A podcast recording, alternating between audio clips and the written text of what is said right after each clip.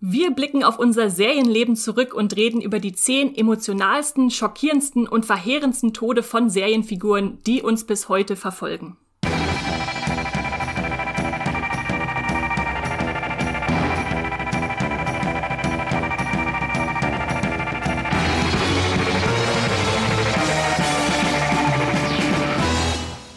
Hallo und herzlich willkommen zum Movie Pilot Podcast Streamgestöber, wo wir über alles, was im Streaming-Bereich so los ist, reden, vor allem über Serien und äh, wo wir auch manchmal ein bisschen Therapie betreiben, so wie zum Beispiel heute, wo wir über Serientode, die Tode von Serienfiguren reden wollen. Und weil das da sehr emotional wird und ich natürlich nicht hier alleine rumheulen möchte, äh, habe ich mir jemanden eingeladen, nämlich meinen lieben Seriengucker-Kollegen Hendrik. Hallo Hendrik.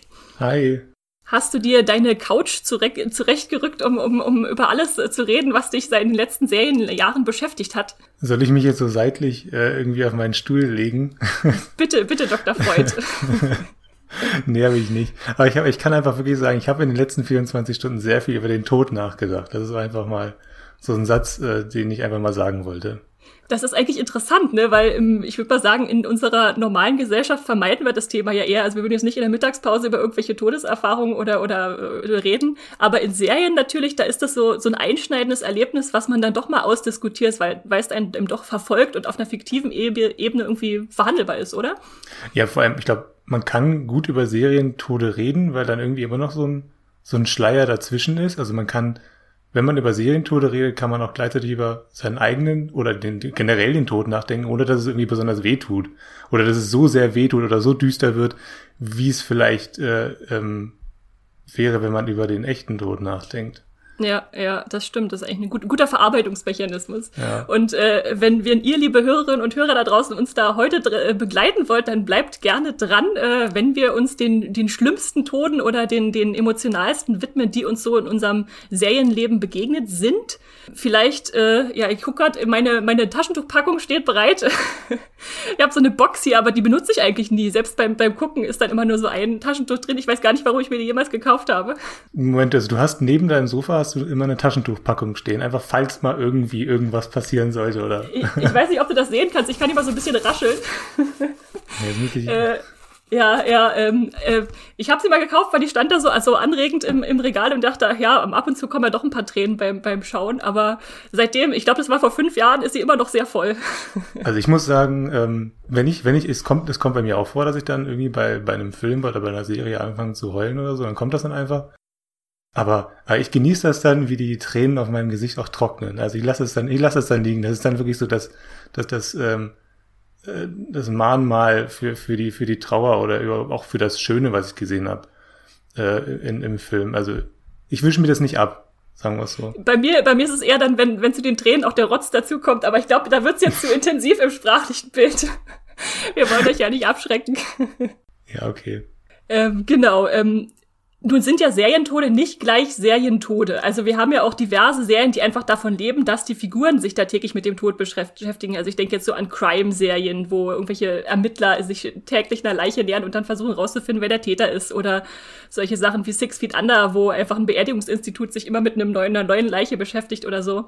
Wir wollen heute aber natürlich nicht über diese, diese seriellen Tode, die eigentlich nichts wirklich bedeuten, reden, sondern natürlich über die, die irgendwie ein einschneidendes Erlebnis sind, die in, in die Erzählstruktur eingreifen und dann auch irgendwas äh, in den Figuren und natürlich in der Verlängerung auch in uns auslösen. Und deshalb würde ich als letztes gerne noch wissen, Hendrik, glaubst du, dass die Tode in Serien dich mehr äh, belangen als in, in Filmen? Das ist eine gute Frage, ja, wahrscheinlich schon. Also ich, außer jetzt vielleicht natürlich ähm, bei einer längeren Filmreihe, keine Ahnung, ob das ein Harry Potter oder Herr der Ringe oder Marvel oder irgendwo oder Star Wars auch ist. Ähm, da verbringt man ja auch, oder da verbringen wir ja auch mehr Zeit mit ähm, Figuren. Ähm, aber ich glaube, je nachdem, ne, je nachdem, wie groß dann der wirklich der Impact ist. Also wenn wirklich, wenn, wenn mich ein Film ähm, wirklich so sehr reingerissen hat und mich, ich mich so sehr mit der Figur identifiziere und die so, so lieb gewonnen habe innerhalb von, keine Ahnung, anderthalb Stunden oder so, dann trifft mich das auch. Ich, ich, kann, ich kann aber die Frage verstehen, die, wie, wie du so gestellt hast, weil äh, natürlich ähm, wachsen wir mit Serienfiguren einfach über einen längeren Zeitraum zusammen. Und natürlich werden sie dann auf eine gewisse Weise dann auch ein Teil unserer, unseres Alltags und so weiter. Weil so eine Staffel ähm, kommt dann einmal im Jahr und dann geht das weiter und dann haben wir irgendwie möglicherweise mit einer Figur vier Jahre verbracht und dann plötzlich wird die rausgerissen aus unserem Leben. Dann ist es, glaube ich, schon noch mal eine andere Art der Trauer, die dann da einsetzt, als bei einem Film, der dann irgendwie anderthalb Stunden gelaufen ist und dann verschwindet die Figur plötzlich. Ich glaube, das ist wirklich etwas Tieferes, was dann bei uns stattfindet. Also das berührt uns, glaube ich, wirklich auf einer ganz anderen Ebene, könnte ich mir vorstellen. Ja. Vielleicht, vielleicht so ein bisschen, wie es bei einem, bei einem Haustier oder so wäre. So könnte ich mir das ungefähr vorstellen. Ja, ja. Also ich denke auch, dass gerade durch diese einfach längere Zeit über die Serienfiguren uns begleiten und weil Serien ja häufig auch mit Charakterentwicklungen spielen und uns die einfach näher bringen und wir vielleicht auch Charaktere, die wir am Anfang gar nicht mochten, dann doch irgendwie immer mehr ins Herz schließen, dass es da natürlich dann einfacher ist, uns diese, diese Figur wegzunehmen und uns äh, dann trauern zu lassen. Wobei natürlich bei Serien der Vorteil ist, dass wir dann einfach nochmal in frühere Staffeln zurückgehen können und sagen, hier, hier lebst du noch, äh, Zeit ist relativ. wir, wir können äh, sie hier nochmal sehen und wieder besuchen. Insofern, ja, äh, ist das zumindest ein Vorteil da. Dann würde ich sagen, sollten wir gar nicht mehr so lange zögern und uns tatsächlich in unser Ranking stürzen. Also vielleicht kurz zur Erklärung. Wir haben uns äh, jeder beide fünf Figuren rausgesucht, die wir mitgebracht haben aus zehn unterschiedlichen Serien, die uns sehr beschäftigt haben, als sie äh, getötet wurden oder, oder einfach gestorben sind in ihren jeweiligen Serien. Nun äh, hört ihr sicherlich schon heraus, dass äh, das ein Podcast für, ich sag mal, relativ spoilerresistente Zuhörer und Zuhörerinnen sein wird. Aber wenn ihr natürlich jetzt äh, nicht alles gespoilert haben wollt, dann werden wir so vorgehen, dass wir immer zuerst die Serie nennen, über die wir jetzt reden werden, wo ein Figurentod stattgefunden hat. Und wenn ihr entscheidet, oh, die wollte ich eigentlich immer noch sehen und will da nichts zu wissen, dann könnt ihr in den Kapitelmarken jeweils nach vorne springen zur nächsten Serie und wieder die gleiche Entscheidung treffen. Wir werden also immer kurz warten und nicht sofort den Figurentod äh, rausschreien und euch äh, nicht die Chance geben, äh, schnell weiterzuspringen oder zu pausieren. Genau, also wir nennen euch den Seriennamen, dann äh, den erzählen wir euch kurz, um welche Figur beziehungsweise um welche Szene und Episode es geht, beschreiben euch, was passiert ist und würden euch dann ja erklären, warum uns das eigentlich so so beschäftigt hat oder vielleicht auch gut gefallen hat in der Inszenierung. Also alle Tode sind ja irgendwie anders, wie sie uns äh, beschäftigen. Ja, insofern Hast du dem noch was hinzuzufügen, Hendrik? Ich glaube nicht. Ich finde, das ist ein sehr guter Service von uns. Das wir sind, wir sind ja sehr rücksichtsvoll. Nein, nee, ich glaube auch, das ist, ein, das ist eine gute Art, äh, um, um darüber zu sprechen. Und wir hoffen natürlich schon, dass, dass, dass alle irgendwie äh, möglichst häufig dann dabei bleiben bei den, bei den verschiedenen Besprechungen. Genau, und äh, schreibt euch gern auf, wenn ihr da selber noch zu Gedanken habt und äh, schickt die uns oder lasst sie uns per Sprachnachricht zukommen. Das erzählen wir euch danach natürlich auch alles nochmal genau. Und dann würde ich sagen, starten wir doch gleich mal mit Hendrik mit deinem Platz 5. Welche Serie hast du uns da mitgebracht? Genau, also es ist Breaking Bad. Jetzt, Achtung, jetzt, jetzt, jetzt können alle nochmal springen. Äh, genau, also es geht um Breaking Bad. Und, äh, und zwar um die ähm, fünfte Staffel, wo ähm, sowieso die Figuren wie die Fliegen fallen im Grunde. Ähm, und ich habe mir da ähm, den Tod von, von Mike rausgesucht. Ich habe mir den gestern auch nochmal angeguckt extra, weil ich muss, musste ein bisschen zugeben, so im Detail hatte ich den Tod nicht mehr so richtig im Kopf. Es war mehr so ein, so ein Gefühl, was dann davon zurückgeblieben ist. Es geht mir bei, übrigens bei vielen Toten irgendwie so, dass eher so eine, so, so ein Gefühlsstempel irgendwie zurückbleibt und weniger irgendwelche Bilder. Ich hatte ja, von, hatte da, so. ja, ich hatte schon irgendwie noch was Abstraktes so im Kopf. Ich wusste, okay, das ist alles so, es findet irgendwie mit, mit dem Auto statt und äh, irgendwo auch natürlich an einem Fluss. Und ähm, dann habe ich da nochmal reingeguckt in diese Szene und die ist wirklich extrem intensiv in, inszeniert natürlich. Ähm, also das weiß einfach, also die, die, die Autoren und Autorinnen von Breaking Bad wissen einfach genau, wie sie solche großen Momente in Szene setzen. Und das ist bei der Szene wirklich ähm, irgendwie beson besonders stark gelungen. Ähm, aber der, das eigentliche, weshalb, weshalb diese Szene mir so, so krass in Erinnerung geblieben ist, war einfach, dass ähm, der Zeitpunkt so ein bisschen. Also das findet in der Mitte der Staffel 5 ähm, statt, also der letzten Staffel von Breaking Bad. Und ähm, in dem Moment, ähm, wo, wo ich mitbekommen habe, wie dann, ich kann ja mal ganz kurz erklären, okay, was da passiert. Also ähm, ähm, äh, Walter bringt äh, Mike um.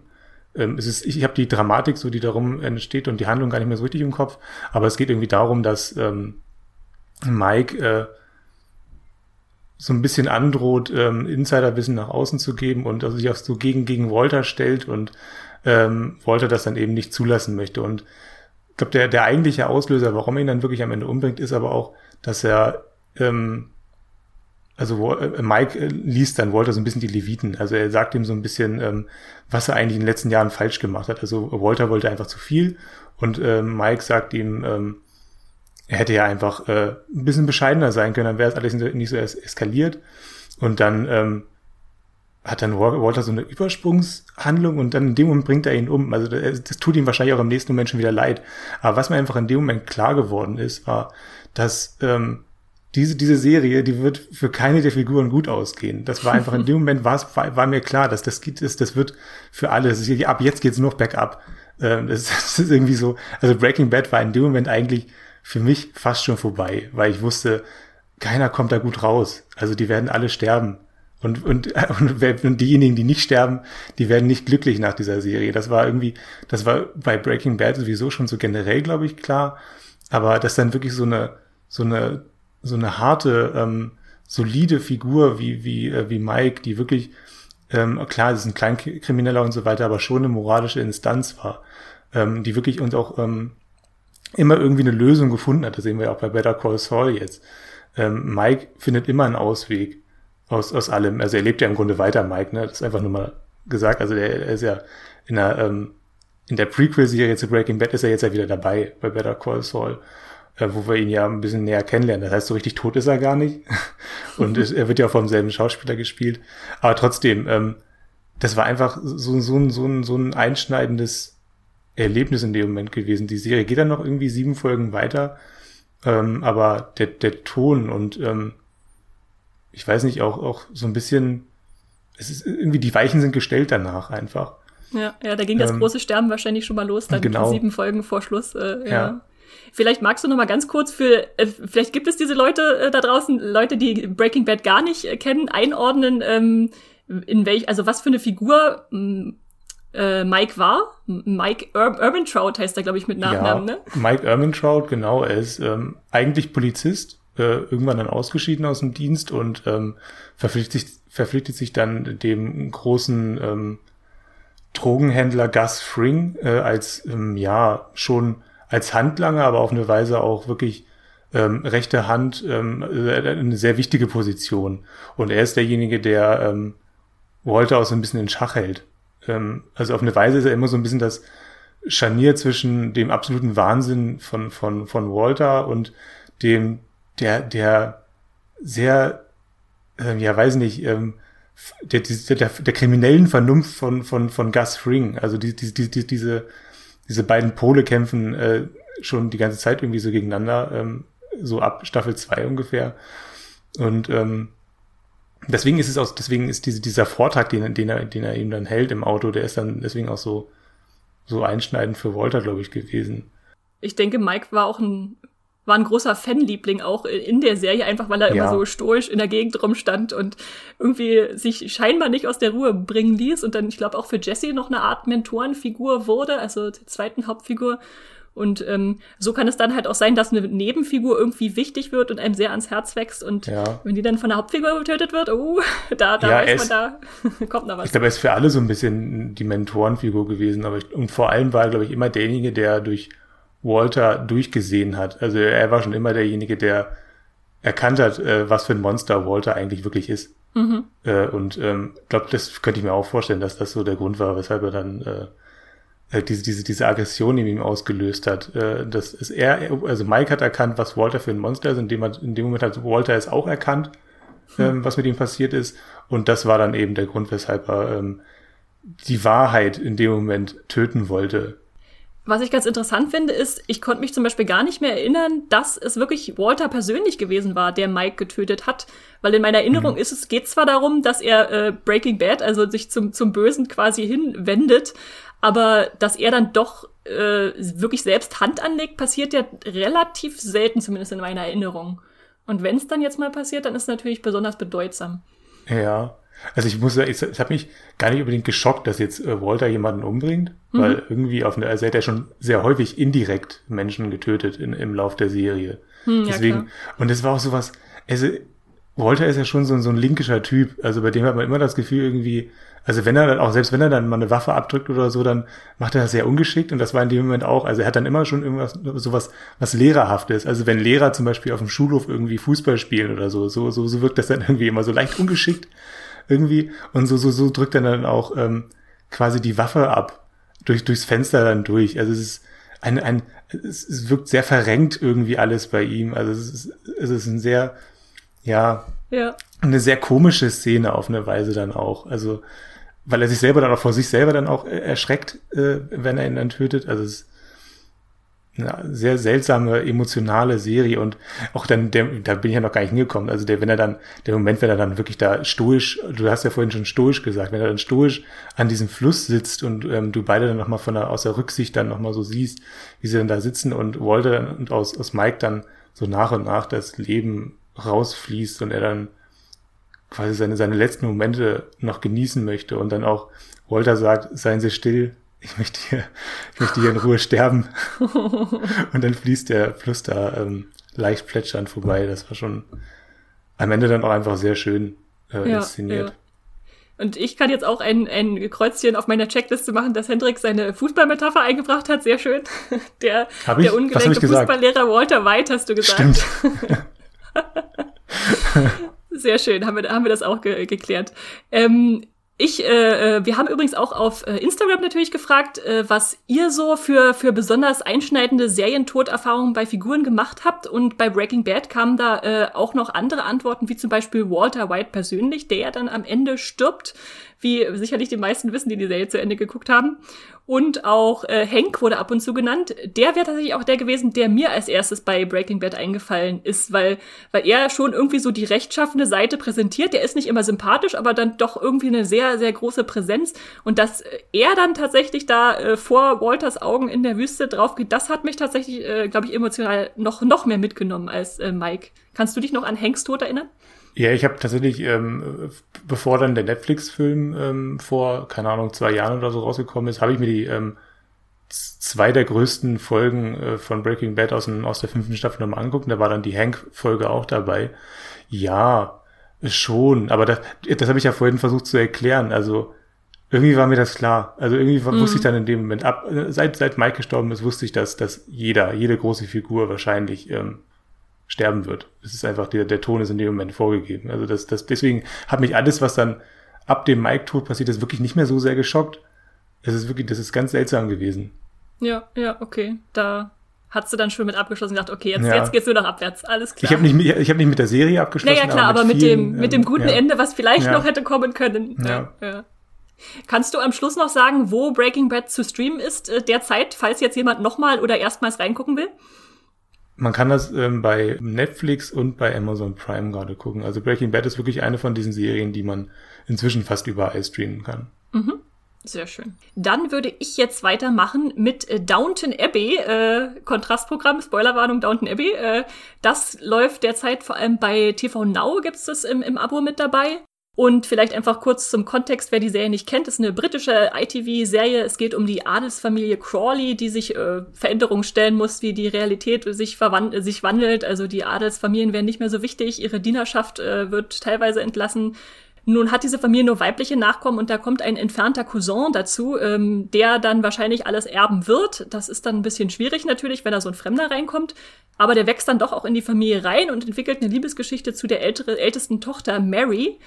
Und äh, ja, der, ähm, Matthew heißt der. Ähm, und wir erleben dann im Prinzip eine schöne, große Liebesgeschichte mit viel Auf und Ab und Krieg und Erblindung und sie haben endlich ein Kind und ähm, dann stirbt äh, Matthew tatsächlich, also eine der, der Hauptfiguren schlechthin in Downton Abbey, in Staffel 3, Folge 9, also am Ende von Staffel 3, mitten in der Serie, äh, die insgesamt sechs Staffeln hat. Und das war für mich so ein ganz typisches Beispiel dafür, dass äh, eine Hauptfigur auch mitten in der Serie aussteigen kann und was das so mit einer Serie macht und wie sie die verändert. Ähm, vielleicht noch kurze Einordnung dazu. Das war das Christmas Special. Also die Serie hat immer so etwas längere Folgen, die dann die ähm, Serie noch mal zu Weihnachten abschließen. Das war dann besonders hart, dass er da seinen neugeborenen Sohn im Krankenhaus besuchen fahren will. Der neue Erbe ist da, alles ist gut, die, die Linie ist gesichert. Und dann hat er im Prinzip einen Autounfall und man sieht ihn eigentlich dann nur noch im Straßengraben liegen, Blut ausgekommt aus dem Ohr und äh, gleichzeitig gegengeschnitten mit der, mit der, äh, mit dem neuen Baby. Äh, was natürlich irgendwie als, als Trost äh, dienen kann, wenn man jetzt Geburt und Tod so ein bisschen gegenübersteht, aber was auch ein sehr krasser Abschluss war, wenn man da zu Weihnachten flennend vorm Fernseher sitzt und äh, versucht das gerade zu verarbeiten, dass da eindeutig eine Figur gestorben ist. Also es wird auch recht eindeutig gemacht. Er hat, liegt da mit blicklosem äh, äh, Blick äh, im, im Graben und man weiß, okay, der kommt nicht mehr wieder. Mhm. Und ähm, das ist dann so ein, so ein typischer plötzlicher Tod, mit dem keiner gerechnet hat und äh, wo man, den man so ein bisschen von Latz geknallt bekommt und äh, so gesagt bekommt, ja, kommt man damit klar. Okay, also nochmal ganz kurz vielleicht zur Einordnung. Mhm. Kam es denn jetzt wirklich in Downton Abbey, kam das häufiger mal vor, dass äh, Hauptfiguren gestorben sind oder, oder irgendwie generell ähm, Figuren oder war das wirklich das erste Mal? Das kam immer mal wieder vor, aber ich glaube, die einzig wirklich große Figur, die davor gestorben war, war eine der drei Schwestern, äh, die im, mhm. nach der Geburt ihres Kindes äh, draufgegangen ist. Insofern okay. war das war das noch kein kein etabliertes Schema, wo man dachte, ja okay, mhm. äh, Game of Thrones mäßig, äh, hier sterben die wie die fliegen äh, jede Folge einer, sondern es mhm. war wirklich dann, wenn es passierte, was was ganz Großes. Und da es halt auch eine recht emotionale Serie ist, äh, hat es das natürlich auch sehr stark äh, bedient. Obwohl in der, äh, in der Folge das interessant dann eher den Zuschauern überlassen wurde, damit zurechtzukommen. Also es gab jetzt nicht nur eine Beerdigung oder sowas, wo man dann das irgendwie verarbeiten mhm. konnte, sondern es war eher so, schön, frohe Weihnachten, tschüss. Also wirklich, also war, also war dann die Staffel vorbei?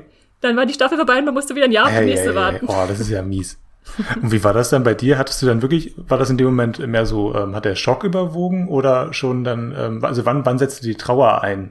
Ich glaube, man hat nur eine relativ kurze äh, Möglichkeit, wirklich zu, zu trauern oder zu weinen. Also, es, weil halt dieser Schuss, äh, diese, diese Zehen entgegengeschnitten werden. Erst ist der Schock, man sieht ihn im Straßengraben und dann gibt's noch mal so 15 Sekunden einfach nur die Mutter mit dem neugeborenen Kind im Krankenhaus, wenn, wenn langsam sich diese Erkenntnis äh, in dir niedersetzt. Ja, sie sind jetzt glücklich, sie haben ihr Kind und sie wird jetzt allein damit klarkommen müssen. Aber nichtsdestotrotz ist Downton Abbey eine super Serie, die ich jedem ans Herz legen würde. Kannst du noch mal ganz kurz sagen, von welchem Schauspieler Matthew ge ge ähm, gespielt wird? Das ist Dan Stevens, äh, die große Durchbruchsrolle von, äh, von Dan Stevens, äh, den äh, ich überlege gerade, woher ihr ihn kennen könnt, äh, The Guest oder letztens Eurovision äh, Song Contest bei Netflix, äh, der mhm. großartige äh, Sänger.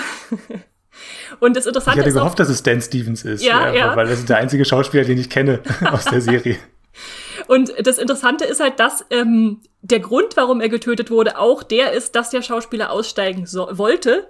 Das mhm. passiert dann nur immer mal wieder. Wenn, wenn äh, Leute jetzt in Serien groß werden, ist es natürlich legitim, dass sie sagen, okay, sie können jetzt 17 Jahre bei Grace Anatomy bleiben und dann nicht weggehen und haben dann ihre, ihre ähm, Karriere quasi sicher. Aber sie können natürlich auch versuchen, jetzt im Kino zum Beispiel mal durchzustarten oder noch das irgendwie auszubauen, weil eine Serie hat natürlich immer eine begrenzte Zuschauerschaft, die vielleicht treu dran bleibt. Aber wenn man seine Bekanntheit ausbauen will, muss man vielleicht auch in mehreren Filmen und äh, Serien mitspielen. Mhm. Und der hat da halt den Schritt gewagt und ist dann rausgegangen, was ihm, glaube ich, auch viele Fans eine Zeit lang vorgehalten haben oder immer noch vorhalten. Aber ähm, es ist dann interessant, wie die Serie halt doch weiterlebt. Gerade Downton Abbey ist ja auch eine große Ensemble-Serie und man hat natürlich nicht nur eine Figur, mit der man äh, mitfiebert. Insofern ist es dann äh, schon anders geworden, die Serie. Und gerade weil man diese Liebesgeschichte zwischen ihm und Mary so sehr aufgebaut hatte, musste man dann erstmal sich wieder finden und sagen, wollen wir jetzt überhaupt jemanden neuen für diese, eigentlich die große Liebe, die sie uns da verkauft haben. Aber dass die Serie das dann doch geschafft hat, noch äh, interessant zu bleiben und spannend zu bleiben, das äh, rechne ich ihr auf jeden Fall hoch an danach.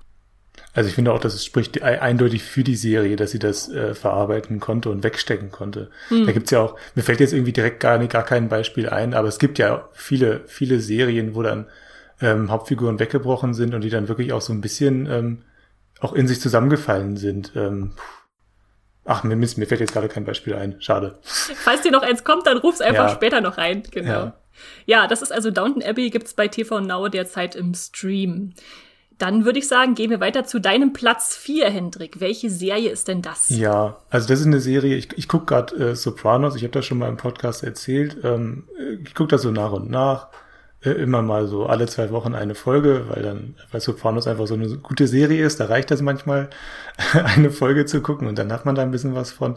Und ich habe jetzt ähm, letzte Woche, ja, also das ist noch gar nicht so lange her, deswegen ist mir der Tod noch so ähm, in Erinnerung, habe ich ähm, eine Folge aus der Mitte der dritten Staffel geguckt. Ähm, das ist eine der umstrittensten Folgen tatsächlich auch, weil die Gewaltinszenierung damals, so Anfang der 2000er, ähm, sehr, sehr ungewöhnlich war für, ähm, für, für das Fernsehen. Also es war schon so die, die Grenzen so ein bisschen nach oben verschoben für, für alles, was, was danach anschließend ähm, ähm, stattfinden konnte im Fernsehen. Also wirklich was also an Gewalt und auch ähm, teilweise sexueller Gewalt, ähm, die stattfinden kann im Fernsehen. Also das ist ja eine HBO-Serie Sopranos und ähm, was dann später irgendwie, keine Ahnung, acht Jahre später bei Game of Thrones oder so, was wir da gesehen haben, das könnte ich mir vorstellen, dass das auch viel von der Kontroverse um diese äh, eine Folge und an später auch von dieser einen Szene äh, passiert ist. Ähm. Okay, jetzt bin ich jetzt bin ich ernsthaft gespannt, weil ich die äh, tatsächlich Sopranos das einzige von deinen mitgebrachten Serien äh, nicht gesehen habe, also ja. nur so ein paar einzelne Folgen mal.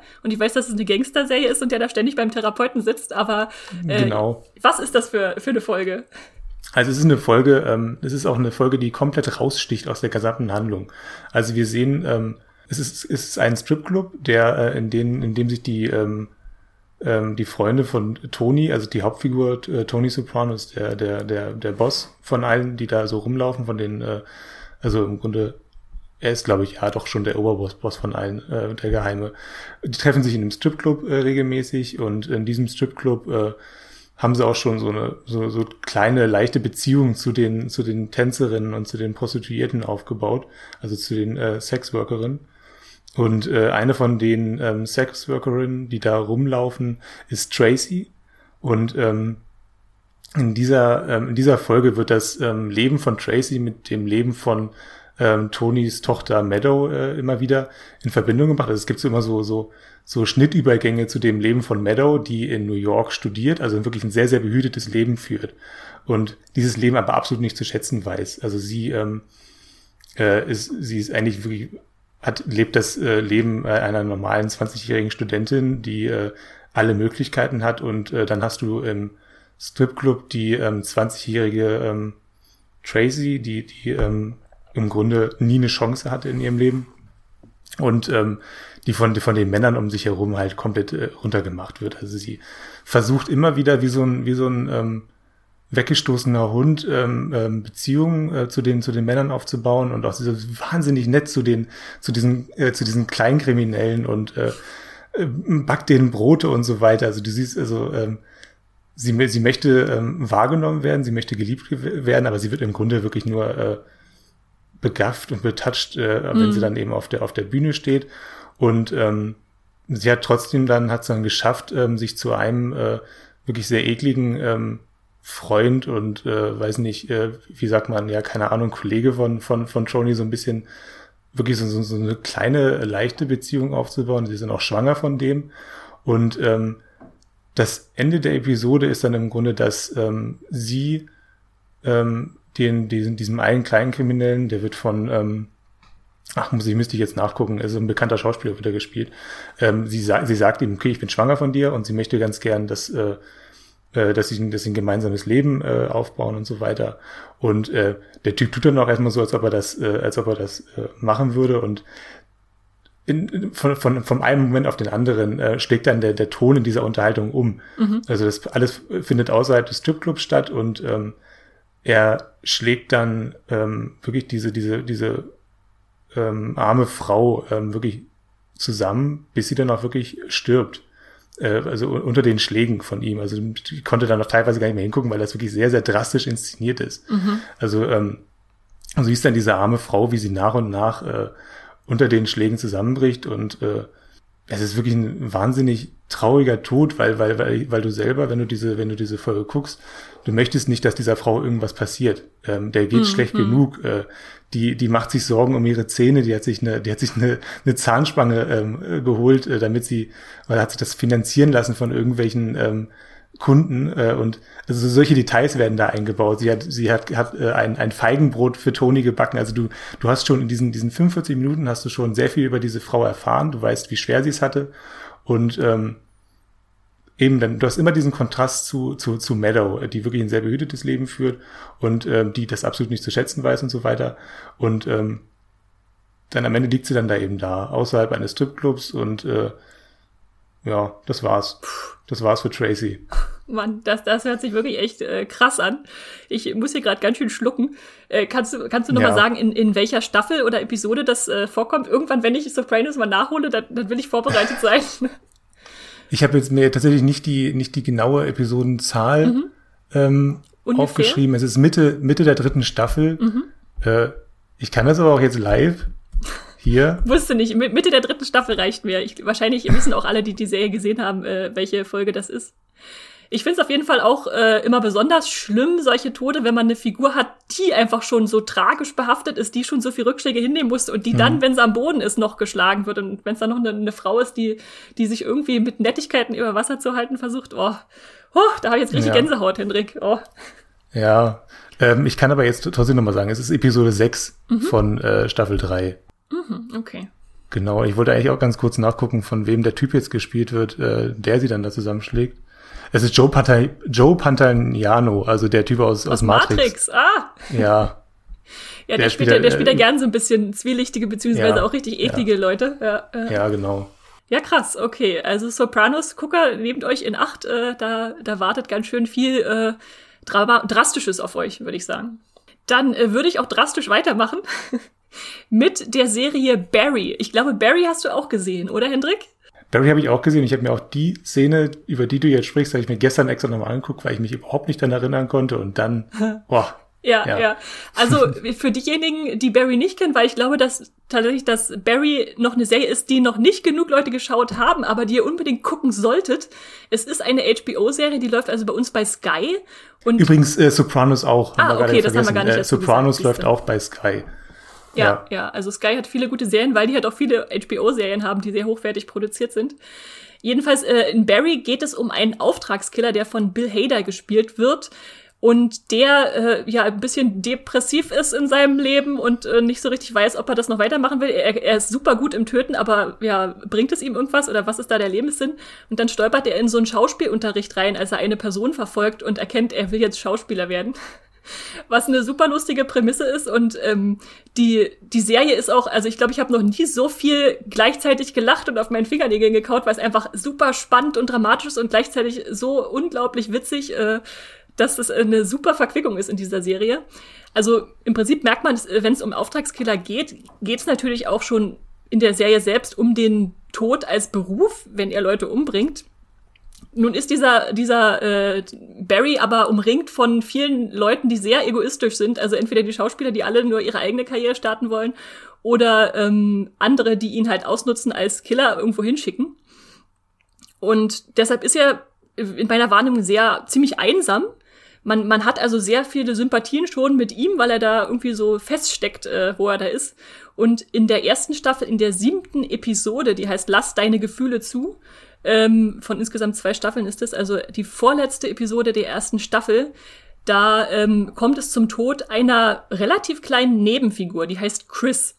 Und Chris haben wir vorher kennengelernt als jemanden, den Barry aus seiner Vergangenheit kennt, einen alten Freund, den er irgendwie im Militär mal kennengelernt hatte, weil er auch äh, da in Afghanistan war und Soldat war und so. Und den trifft er wieder, erstmal über Facebook und merkt dann, ach ja, der hat eine Familie und der ist ja ein ganz netter und ich hatte dann zumindest den Eindruck, der, der könnte erstmals ein echter Freund für Barry werden. Also irgendwie eine, eine Bekanntschaft, die auch was bedeutet und die nicht nur irgendwie auf Ausnutzung äh, basiert.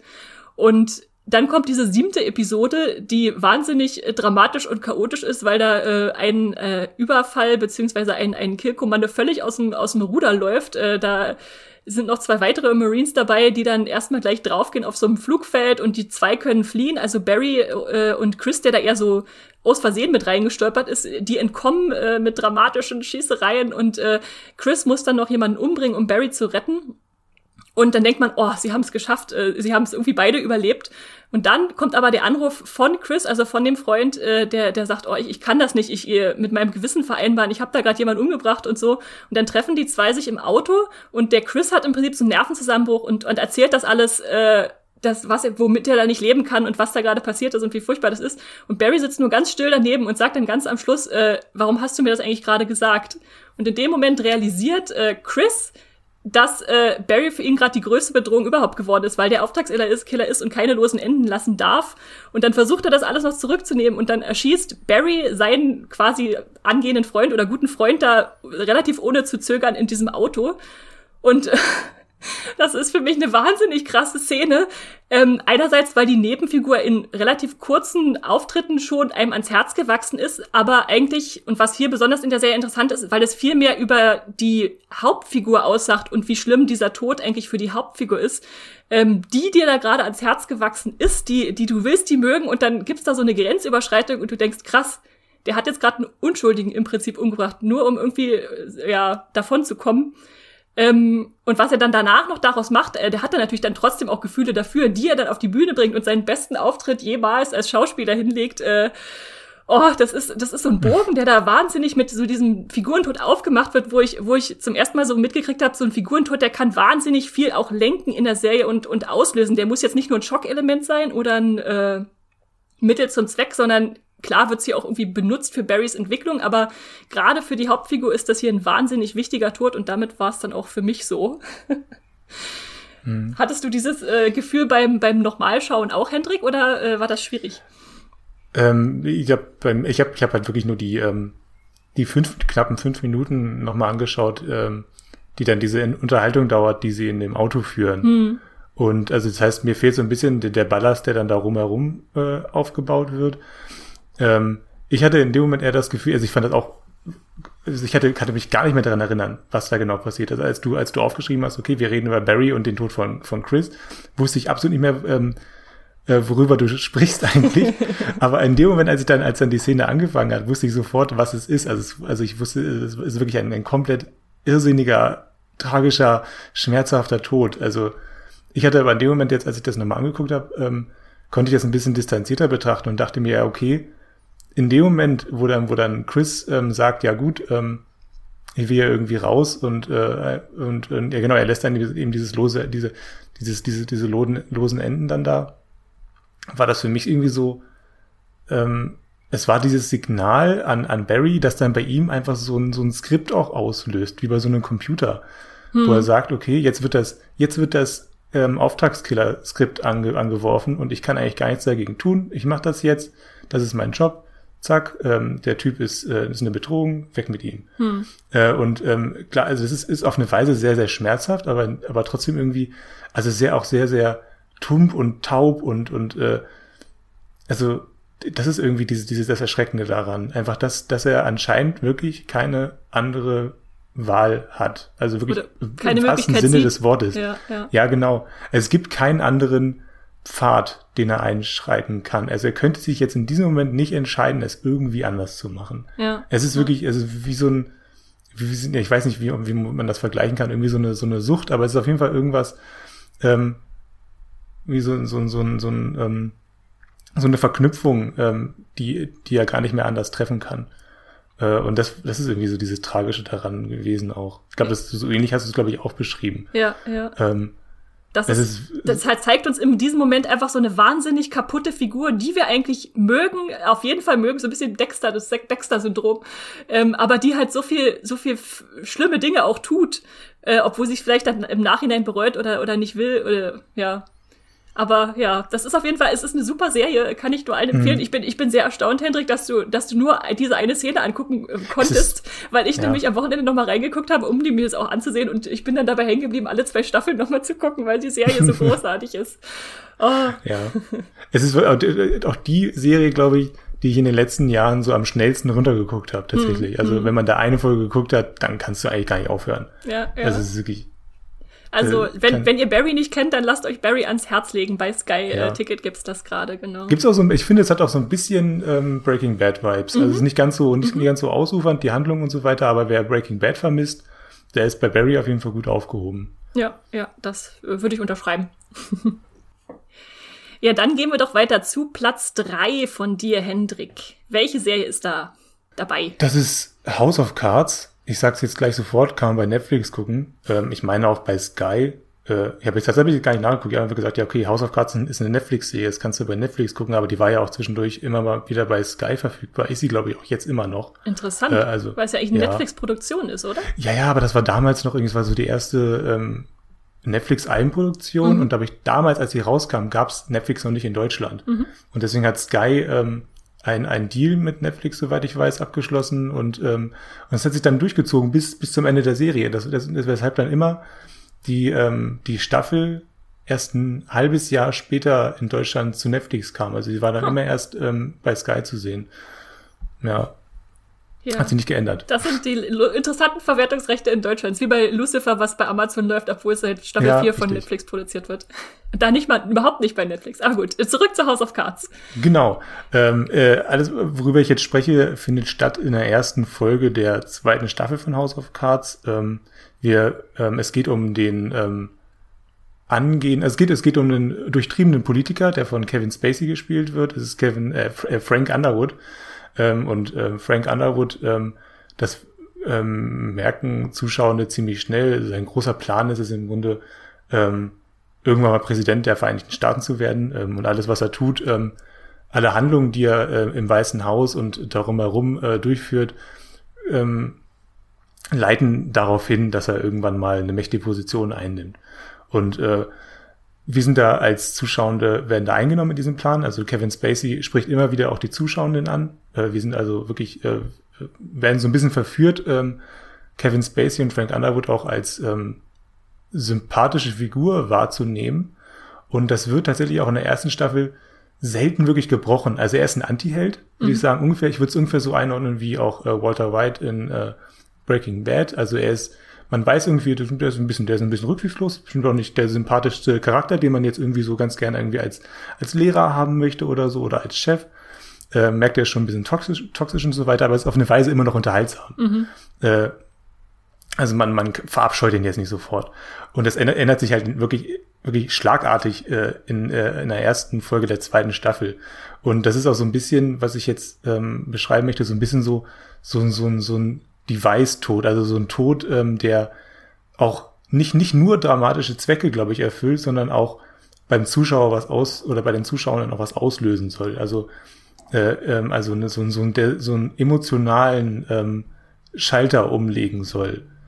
Da gibt's nachher noch einen Tod, den ich ähnlich einordnen würde. Aber jetzt erstmal ganz kurz dazu nochmal. Also es stirbt ähm, die zweitwichtigste Hauptfigur und sie wird getötet von ähm, Frank Underwood und es ist die Journalistin Zoe Barnes, äh, die von Kate Mara gespielt wird. Mhm. Das ist eine Investigativjournalistin, die ähm, ähm, von Frank als ähm, ja als als Insider ähm, als Insiderin auserkoren wurde. Also er gibt äh, an sie immer wieder In Insider-Informationen weiter, die sie dann wiederum für ähm, erfolgreiche Artikel umwerten kann. Das heißt, sie wird dann wirklich zu einer Mitwisserin von seinem von seinem Plan.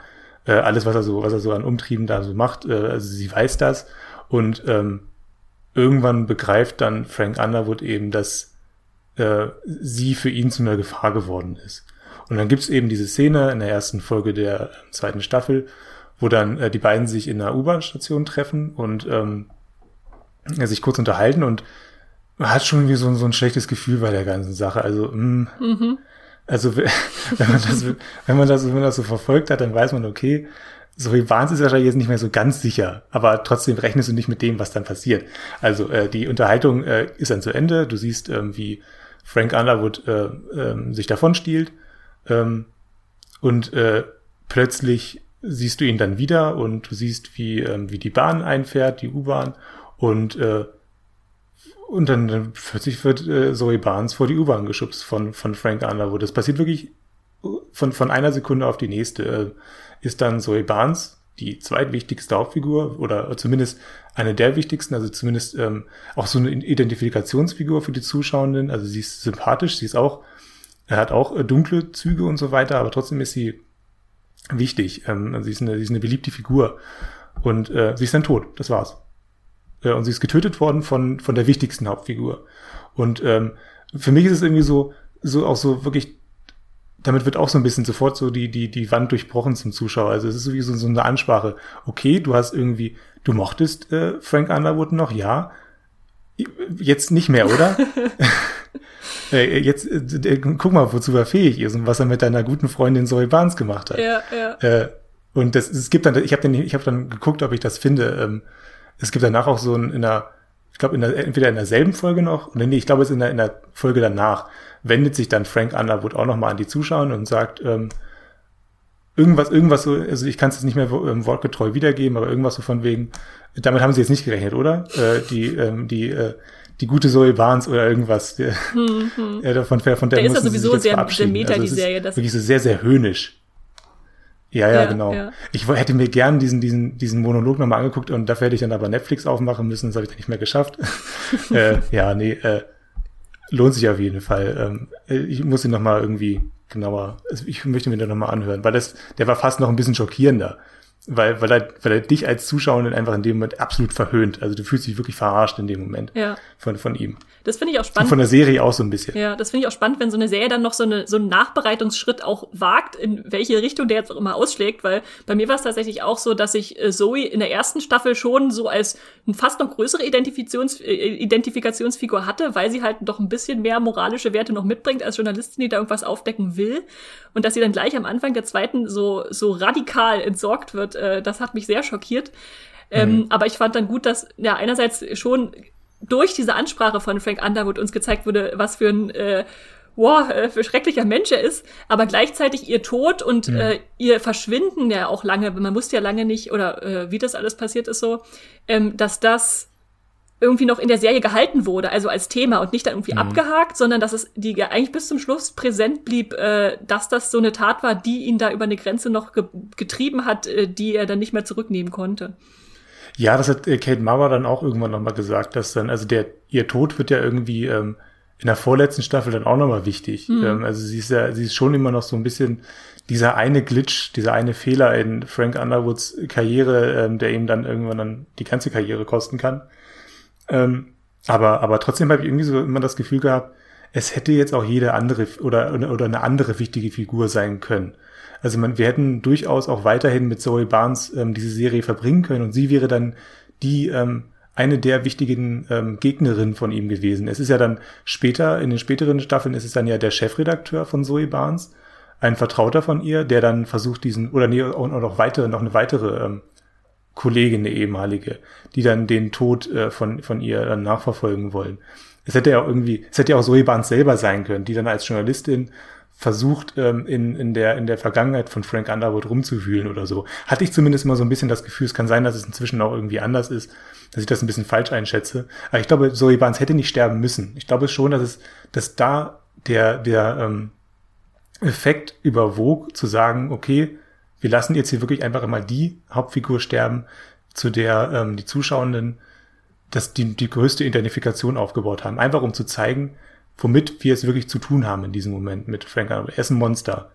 Und das musste nochmal in diesem, ja, ja. Muss, musste in dieser Serie einfach klargestellt werden. Es muss, muss immer wieder betont werden, genau. Ja.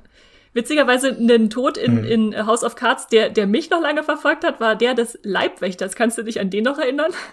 Da war das eher der umgekehrte Effekt. Er stellt sich ja vor Frank, oder als ein Anschlag verübt wird, und dann stirbt er für dieses Monster. Und du denkst, der Leibwächter war aber moralisch oder irgendwie sympath, viel sympathischer. Aber es ist auch nur so eine kleine War das der Leibwächter, mit dem er äh, auch ein Verhältnis Gen hatte? Mit dem er auch den flotten Dreier hatte, genau, mit seiner Frau ja, und dem äh, Leibwächter, genau. ja. Er ist mir jetzt irgendwie gar nicht mehr so richtig in Erinnerung geblieben. Ich habe auch, muss ich sagen, die letzten, die, an die Staffeln danach auch so ein bisschen auch noch, ein bisschen verwischt bei mir. Ja, ja. Das ja. war am Anfang schon noch äh, prägnanter, ja. ja. Ja, spannend. Äh, auf jeden Fall. House of Cards äh, ist da auch in politischen äh, Kreisen äh, sehr tödlich unterwegs. Dann äh, gehen wir zur nächsten tödlichen Serie, äh, die auch äh, die, ja, den Mord eigentlich schon zum, zum Hauptthema macht, nämlich zu Dexter. Das ist mein Platz zwei. Da gibt äh, es die Serie bei Sky und bei Join jeweils im Abo zu streamen, wenn ihr da noch mal reinschauen wollt. Es ist für die, die es nicht kennen, eine Serienkiller-Serie. Wir haben Dexter Morgan, gespielt von Michael C. Hall, der äh, hat einen inneren Trieb, dass er töten muss, dass er, das muss einfach raus aus ihm. Ähm, und den hat er aber in so Bahnen gelenkt, dass er meistens versucht, äh, böse Menschen umzubringen. Und äh, da stellt er sich dann diversen anderen Serienkillern und verliert am Ende der vierten Staffel seine Frau. Das ist äh, Rita, Rita Morgan, beziehungsweise am Anfang heißt sie noch Rita Bennett vor der Hochzeit. Und das Interessante ist, dass wir diesen Serienkiller haben, der sich am Anfang als gefühllos bezeichnet und äh, die Freundin eigentlich nur so ein bisschen als Vorwand habt, um zu sagen, ich bin ein ganz normaler Mensch hier in Miami, hab eine, eine Freundin, äh, äh, alles, alles ist normal, ihr müsst mich nicht genau angucken. Aber dass dann sich tatsächlich was Ernsthaftes zwischen den Zweien dann doch irgendwie entwickelt, also Gefühle dann vielleicht doch auch ins Spiel kommen. Und dass er diese Figur dann verliert am Ende der vierten Staffel, ist auch so ein richtiger Schockmoment gewesen. Das ist die zwölfte Episode, also die letzte in Staffel 4. Und die Staffel 4 ist geprägt vom Trinity Killer. Also meistens hat Dexter so übergreifende Serienkiller-Gegner äh, quasi für, für Dexter aufgebaut. Und ähm, wir haben uns die ganze Staffel mit diesem Trinity Killer beschäftigt, der äh, gemordet hat und von Dexter verfolgt, aber nicht gefunden wurde. Und dann haben die sogar noch ein Verhältnis aufgebaut, als sie sich endlich irgendwie kennenlernten. Und vielleicht dachte man vielleicht sogar, wird so eine Art Mentor für ihn. Aber letztendlich bringt er ihn dann doch zur Strecke. Wir sehen, wie Dexter diesen Trinity Killer ermordet und denken, boah, alles ist gut, jetzt kann er nach Hause gehen. Aber zu Hause hört er noch die äh, Anrufbeantworter-Nachricht von seiner Frau äh, ab, die irgendwo sagt, ja, ja, ich bin hier schon gleich auf dem Sprung und werde gleich losfahren, so und dann ruft er sie zurück und dann hören wir das Handy klingeln in seiner Wohnung, denken, stopp mal, muss die, das Handy seiner Frau nicht äh, bei ihr sein? Und dann findet er das und dann geht er ins Bad und da sitzt in einer großen Blutlache sein, äh, ich glaube, einjähriger oder so Sohn. Und äh, dann, dann schwenkt die Kamera so leicht nach rechts und dann sehen wir in der Badewanne, äh, die mit einfach nur rot gefüllt ist, seine tote Frau sitzen. Äh, und das ist so ein ultimativer Schlag in die Magengrube, weil in dem Moment du erkennst einerseits, ähm, da wird nochmal Dexters Schicksal gespiegelt, der auch äh, ein bisschen kaputt gegangen ist daran, dass seine Mutter ermordet wurde und er da in so einer Blutlache gefunden wurde. Gleichzeitig aber auch irgendwie, dass der Trinity Killer, den er gerade schon umgebracht hat, doch im Nachgang irgendwie noch gewonnen hat, weil er natürlich seine Frau schon vorher ermordet hat. Man sieht das dann an diesem äh, Modus operandi, an der Art, wie, wie die Frau getötet wurde, dass es nur er gewesen sein kann. Und äh, das im Prinzip die Serie sagt, ja, der Serienkiller hat jetzt irgendwie seine Arbeit mit nach Hause gebracht. Die ist jetzt auch in den privaten Bereich eingedrungen und ähm, ja, die nächste Staffel ist dann ganz viel Nachbearbeitung dessen, was äh, wie die Familie daran zerbricht auch, ähm, dass äh, die Frau nicht mehr da ist. Äh, die Stiefkinder gehen dann weg zu den Großeltern und Dexter muss sich allein um seinen Sohn kümmern. Aber das war auch so ein Tod, ähm, wo es einfach so eine unschuldige Figur getroffen hat, die, die wer nicht mal weiß, dass Dexter Serienkiller ist. Äh, wo, wo du dir dann denkst, äh, warum müssen immer die, die Unschuldigen sterben, diejenigen, die es eigentlich nicht verdient haben? hast du, ich weiß gar nicht, ob du Dexter geguckt hast, Hendrik? Ich habe nur die, ich habe nur die erste Staffel geguckt. Ähm, ich, ich muss, ich muss einfach sagen, ich mag die Serie nicht. Mhm. Äh, ich habe aus gutem Grund abgebrochen irgendwann, weil ich, weil mir was nicht gefallen hat. Äh, aber was mich interessieren würde, ist, also erstmal, erstmal finde ich es auch stark, diesen, diesen, ähm, was du gerade beschrieben hast, diesen ähm, diese, diese, diesen, diesen Bogen, der, der zu, zu seiner ähm, eigenen Kindheit geschla geschlagen wurde. Das finde ich, das finde ich, das, das haut mich dann meistens auch immer nochmal so, so ganz besonders um. Wenn, also wenn sowas, wenn sowas dann ähm, wirklich, wirklich nochmal zu, wirklich zu den, zu den Wurzeln des Charakters dann nochmal zurückführt. Ich weiß nicht genau warum, aber das ist dann auch sowas, was bei mir dann irgendwie nochmal die richtigen Knöpfe drückt. äh, und äh, ähm, ja, aber was mich interessieren würde, also wie wirkt sich denn dieser Tod dann auf, auf Dexter irgendwie nochmal aus? Also, weil ich denke mir immer, der ist doch eigentlich schon abgestumpft auf eine Weise und also ähm, hatte dann da irgendwie neue moralische Zugänge zu sich gefunden durch den Tod oder so? Also ich glaube, äh, wenn ich mich richtig erinnere an die fünfte Staffel danach, dann ist es, dass man erstmal Angst hat, dass er jetzt sozusagen diesen Rückschritt macht, weil natürlich Rita für ihn so eine Art äh, Band war, was ihn so an die Realität und an Beziehungen und an Gefühle geknüpft hat. Ähm, insofern, äh, aber das wird dann zum Glück nicht eingelöst. Er hat, findet dann dadurch irgendwie noch eine stärkere Beziehung auch zu seiner Schwester, äh, die er davor vielleicht noch nicht so intensiv hatte und öffnet sich da. Ähm, aber man merkt schon, dass, dass ihn das irgendwie auch aufbricht im, im Sinne von, dass er jetzt diese Gefühle auch zulassen muss. Also davor, klar, hat er so langsam Gefühle entdeckt von Liebe und Zuneigung und jetzt muss er auch mit den dazugehörigen Gefühlen von Trauer und Verlust zurechtkommen. Also es ist ein bisschen, als wenn ihm dann noch ein paar neue, neue Facetten eingeträufelt werden, dadurch auch, äh, dass er da jetzt äh, noch menschlicher werden muss. Und das ist ja auch im Prinzip bei Dexter so eine, so eine Reise, die stattfindet, vom Anfang von dem äh, eigentlich gefühlskalten Serienkiller bis zum Ende, wo er dann äh, ja eigentlich schon, schon deutlich menschlicher geworden ist als noch am Anfang. das kann ich ja ganz kurz mal sagen. Das hat mich, das hat mich gestört an dieser Serie. Das, weil mir kam der nie gefühlskalt vor. Der war von Anfang an, war der für mich eigentlich schon immer ein Typ, der klar so ein bisschen ähm, autistisch vielleicht veranlagt ist und so weiter. Aber eigentlich war, hat er, hat er von Anfang an irgendwie Sympathien für Menschen gehegt. Also der konnte doch Gefühle empfinden. Also das, na gut, das ist vielleicht ein anderes Thema. Also das war so ein bisschen, Vielleicht, also mir hat sich das ich, ich verstehe, so was du meinst. Ich verstehe, was du meinst. Vielleicht muss man es auch noch ein bisschen mehr einschränken, dass er am Anfang nicht von sich ja. selbst glaubt, dass er Gefühle hat. Mhm. Also er mhm. nimmt sich selbst als dieses Monster wahr, was, äh, was er ja irgendwie durch die Taten ist, wenn man die, nur die, die Morde ansieht. Aber er erkennt dann halt im Verlaufe der Serie immer mehr, dass es vielleicht dieses Selbstbild nicht unbedingt stimmt. Okay, ja. Äh, vielleicht noch, äh, hast du denn an äh, Rita vermisst oder war dann in dem Moment vielleicht auch einfach ihr Charakter-Arc vielleicht auch beendet? Also ähm, also haben sie den richtigen Punkt gefunden, um, um ähm, den Absprung zu, zu suchen? Also ich glaube, es ist schon richt ein richtiger Punkt im Sinne von, ähm, die Figuren waren ja jetzt an einem, an einem glücklichen Punkt in ihrer Ehe angekommen, hatten ein Kind und sowas, und da wäre es vielleicht schwer gewesen, da jetzt noch was Neues zu finden, wenn es jetzt nicht die nächste Ehekrise gekommen wäre. Ähm, es lässt sich aber auch nicht leugnen, dass nach Staffel 4 die Serie deutlich anders wurde, also äh, so in der Qualität durchaus abnahm, äh, immer weiter. Ähm, insofern weiß ich nicht, ob das wirklich an Rita festzumachen ist oder nicht, aber es ist auf jeden Fall so dieses einschneidende äh, Ereignis in der Mitte der Serie, nämlich am Ende der vierten Staffel von insgesamt acht Staffeln, äh, wo man eigentlich tatsächlich sagen kann, das war äh, ein Wendepunkt in der Serie. Das klingt für mich so, als wäre das ein guter Moment gewesen, um die Serie zu beenden, ja, aber ja. naja, wer bin ich denn, um das zu beurteilen? Äh, ja, ja. Okay, gehen wir weiter, Hendrik. Wir haben jetzt unsere Plätze drei schon abgearbeitet jeweils. Dann kannst du zu Platz zwei bei dir gehen. Ja, äh, jetzt muss ich, oh, muss ich mir kurz mal seelisch darauf vorbereiten. Ja, ja, ähm, ich weiß, was kommt, ich auch. Also, es geht um The Walking Dead. Ähm, die kann man auch bei fast allen großen äh, Streaming-Sendern inzwischen gucken. Also bei ähm, Netflix, bei Amazon Prime und bei Sky. Und diese Folge, um die es geht, äh, sowieso, also die müsste bei allen äh, Streaming-Diensten inzwischen verfügbar sein. Ähm, weil manche, manche Folgen sind ja häufig dann, kommen erst ein Jahr später zu Netflix, aber die ist schon länger da.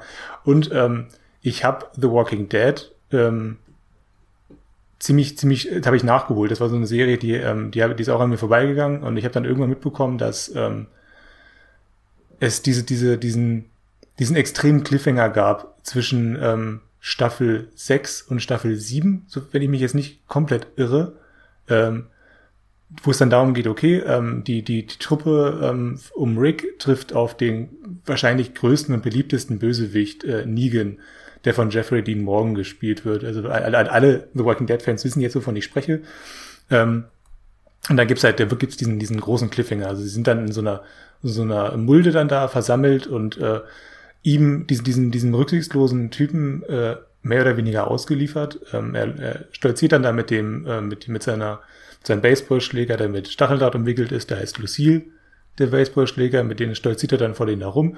Und ähm, ungefähr ein halbes Jahr, also das ist dann das, das ist dann das Staffelfinale. Du siehst dann, glaube ich, du weißt einfach nur, okay, einer von denen wird sterben. Und äh, man sieht es aus der ähm, Ich-Perspektive, ähm, was auch so hart ist, ja. Genau, genau. Also das finde ich, das finde ich schon auf eine, auf eine Weise pervers und auf eine andere Weise auch sehr faszinierend, ähm, weil dann wirklich über dieses halbe Jahr Pause zwischen Staffel 6 und Staffel 7, oh, hätte ich jetzt nachgucken müssen. Ich meine, das ist Staffel 6 und Staffel 7. Ähm, ähm, da wird auch, glaube ich, diese, diese Spannung, ähm, wird da wirklich, die, die wird komplett gefüttert die ganze Zeit. Und die, die, die Angst äh, der, der Fans um äh, einige ihrer liebsten Figuren ähm, wird komplett ausgeschürft. Also es ist wirklich, wirklich die ganze Zeit gekitzelt. Wer wird sterben? Wer wird sterben? Und es, ähm, auch ähm, mit den, mit den einzelnen Gesichtern wird, wird das dann immer wieder in der Werbekampagne dann immer wieder ähm, beworben. Und das fand ich so spannend, dass ich dann dachte, das, da willst du dabei sein. Das heißt, du, bist in, du dieser, du bist in dieser Pause dann eingestiegen und hast es nachgeholt? Ich bin dann, weil, weil ich, ich wollte das dann miterleben. Mhm, ich wollte mhm. dann, ähm, ich wollte dieses, ähm, diese, diese Auflösung, die dann im äh, Herbst 2016 war das dann, glaube ich, die dann stattfindet, da, das wollte ich live miterleben. Da wollte ich sehen, wie die Community darauf reagiert und ich wollte auch wissen, was das bei mir auslöst. Und ich kann jetzt mhm. schon sagen, hat sich gelohnt.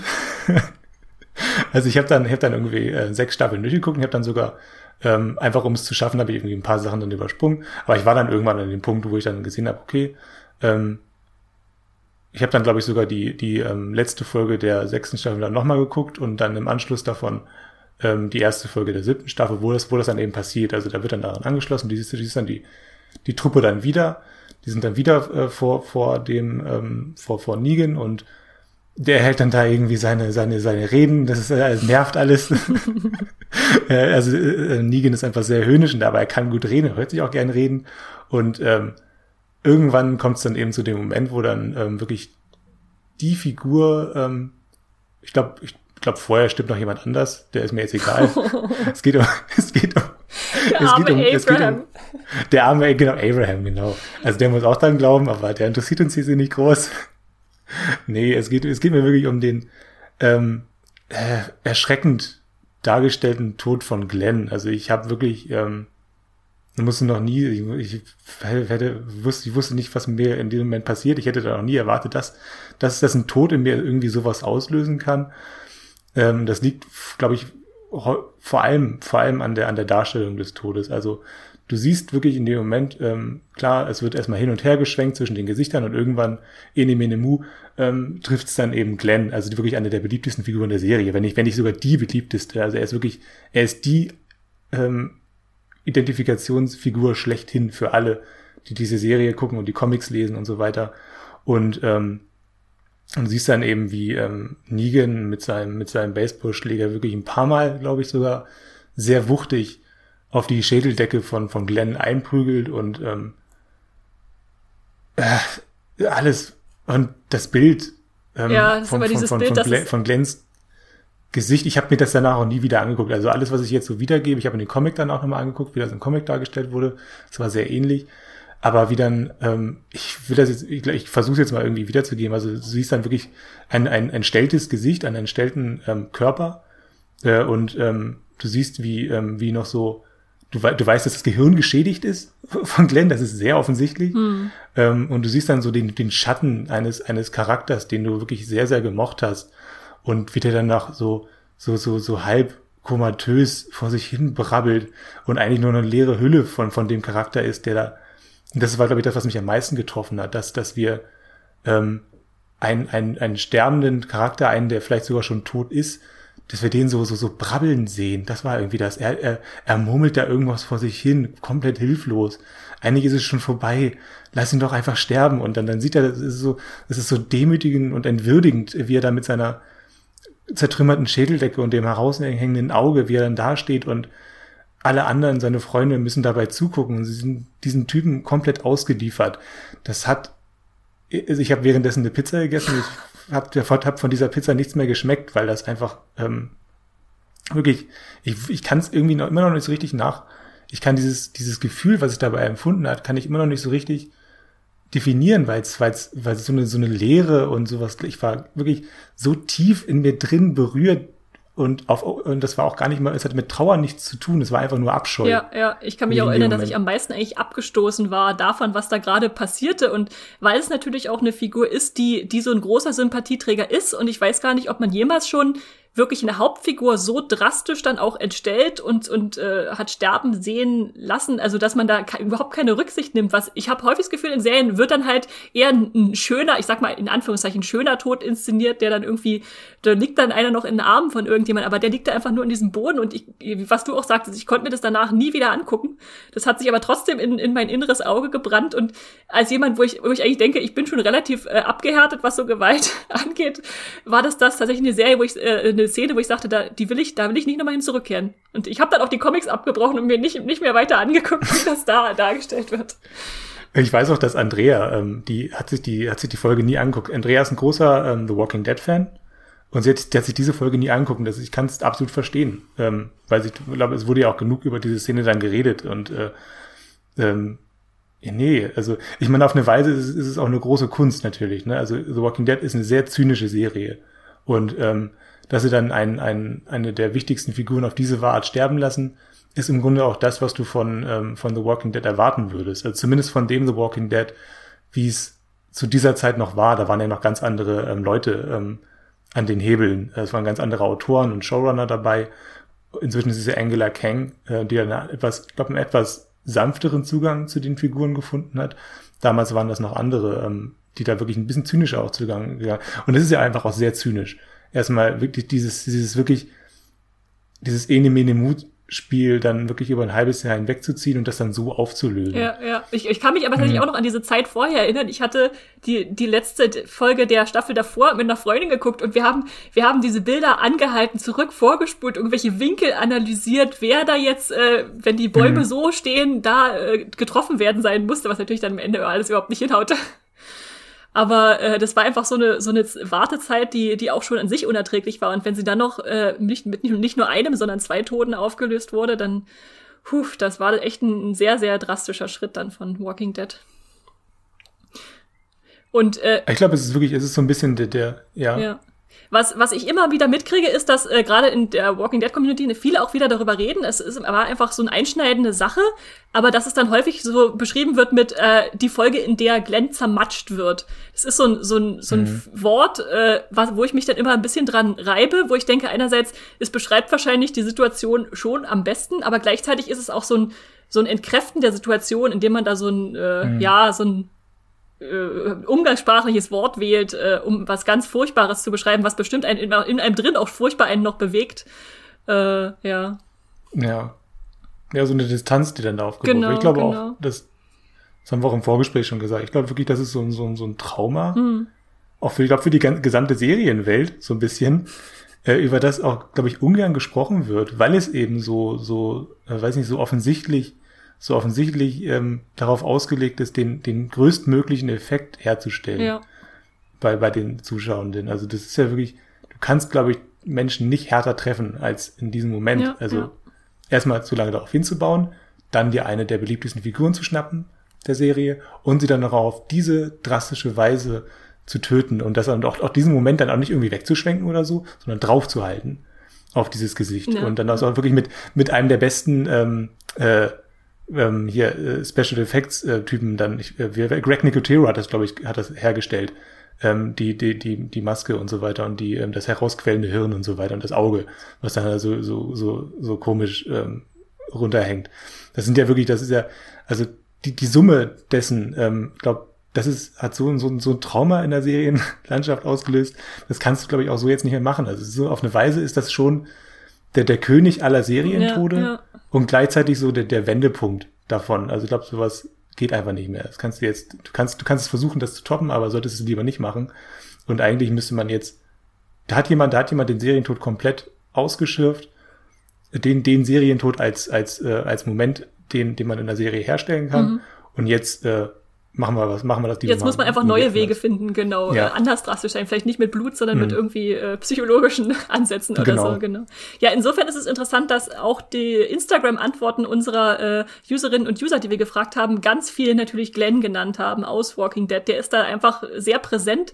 Es gibt auch noch ein paar andere dabei, wie äh, Jesus oder Abraham, äh, Carl, Enid, äh, Celine schrieb Herschel, danach war es nie wieder dasselbe. Äh, der hat mich tatsächlich auch sehr getroffen, kann mich noch erinnern, wie Herschel da vom Governor am Zaun äh, umgebracht wurde. Aber genau, damit spielt natürlich Walking Dead auch, dass äh, die, die wandelnden Toten da nicht nur die Zombies sind, sondern auch die Menschen, die ja da früher oder später das Zeitliche segnen häufig. Dann würde ich sagen, gehen wir weiter zur nächsten Serie, versuchen Walking Dead irgendwie hinter uns zu lassen, abzustreifen. Und äh, mein Platz zwei der, der heftigsten äh, Serientode oder der, der dramatischsten ist äh, bei Lost zu finden. Lost gibt es bei Disney Plus aktuell im Abo zu streamen. Äh, wer Lost nicht kennt, äh, man äh, muss ja mal davon ausgehen, dass es vielleicht ein paar gibt, die es noch nicht gesehen haben. Der hört sich entweder unseren Lost-Podcast an oder mir kurz zu. Ähm, da stürzen ein paar Leute in einem Flugzeug auf einer Insel ab und dann passieren ganz viele mysteriöse Dinge. Ach. stell dir vor, Hendrik, stell dir vor. äh, da muss man eigentlich gar nicht so viel zu sagen. Und äh, der Tod, äh, um den es mir geht, findet in der 23. Folge der dritten Staffel ab, äh, statt. Das ist auch das Staffelfinale, heißt Hinter dem Spiegel und ist eine Doppelfolge. Und es geht um die Figur Charlie Pace. Die wird von Dominic Monaghan gespielt. Äh, wir kennen ihn alle als Mary aus Herr der Ringe. Und äh, der hatte da seine zweite große Karriere in Lost und spielte ein ja drogenabhängiges Bandmitglied, ein Musiker, der da mit auf der Insel abgestürzt war und dann irgendwie doch zum vollwertigen Mitglied dieser Gesellschaft wurde, mit Claire auch irgendwie eine Partnerin fand und äh, ja sich dann wirklich zu, zu einem Fanliebling auch gemausert hat. Und was nun in dieser dritten Staffel passierte, ist, dass da ein Charakter namens Desmond viele Visionen hatte von Charlie, der äh, auf unterschiedlichste Weise starb und er hat das immer wieder verhindert und abgewendet, weil er das halt irgendwie vorhergesehen hat, äh, was da zum Mystery dazugehörte. Und in dieser letzten Folge der dritten Staffel sehen wir dann aber doch schließlich Charlies Tod, der ertrinkt in einem äh, Boot, was da unter Wasser ist. Da äh, zündet jemand eine Handgranate aus und dann fließt das voll und er ist eingesperrt in so einer Kammer, wo er die Tür selbst noch zugeschlossen hat, um äh, Desmond zu schützen. Und dann wird da so ein Bild erschaffen, was, glaube ich, vielen Serienguckern noch lange auch nachhängt, wo ähm, er da an diesem Mini-Bullaugen-Fenster, diesem runden Fenster ist äh, und rausguckt und da noch einen Hinweis gibt, auf seine Hand schreibt Not Penny's Boat, also einen wichtigen Hinweis für den weiteren Verlauf äh, der Staffel und für die, für die Leute, die da abgestürzt sind. Und dann im Prinzip aber seinen Tod akzeptiert und dieses Schicksal hinnimmt äh, und sich dann, ja, ich sag mal, Opfer zum, Opfer zum Besseren, zum, zum Wohl der anderen. Und das ist für mich so ein ultimativer ja, Opfertod in der Serie, wo ein Tod vielleicht auch ein bisschen was bedeutet. Also wir haben jetzt viel über Tode gesprochen, wo zum Beispiel äh, in, in Dexter dann ähm, jemand äh, völlig schockierend stirbt und man weiß gar nicht, musste das jetzt sein oder, oder warum ist das passiert?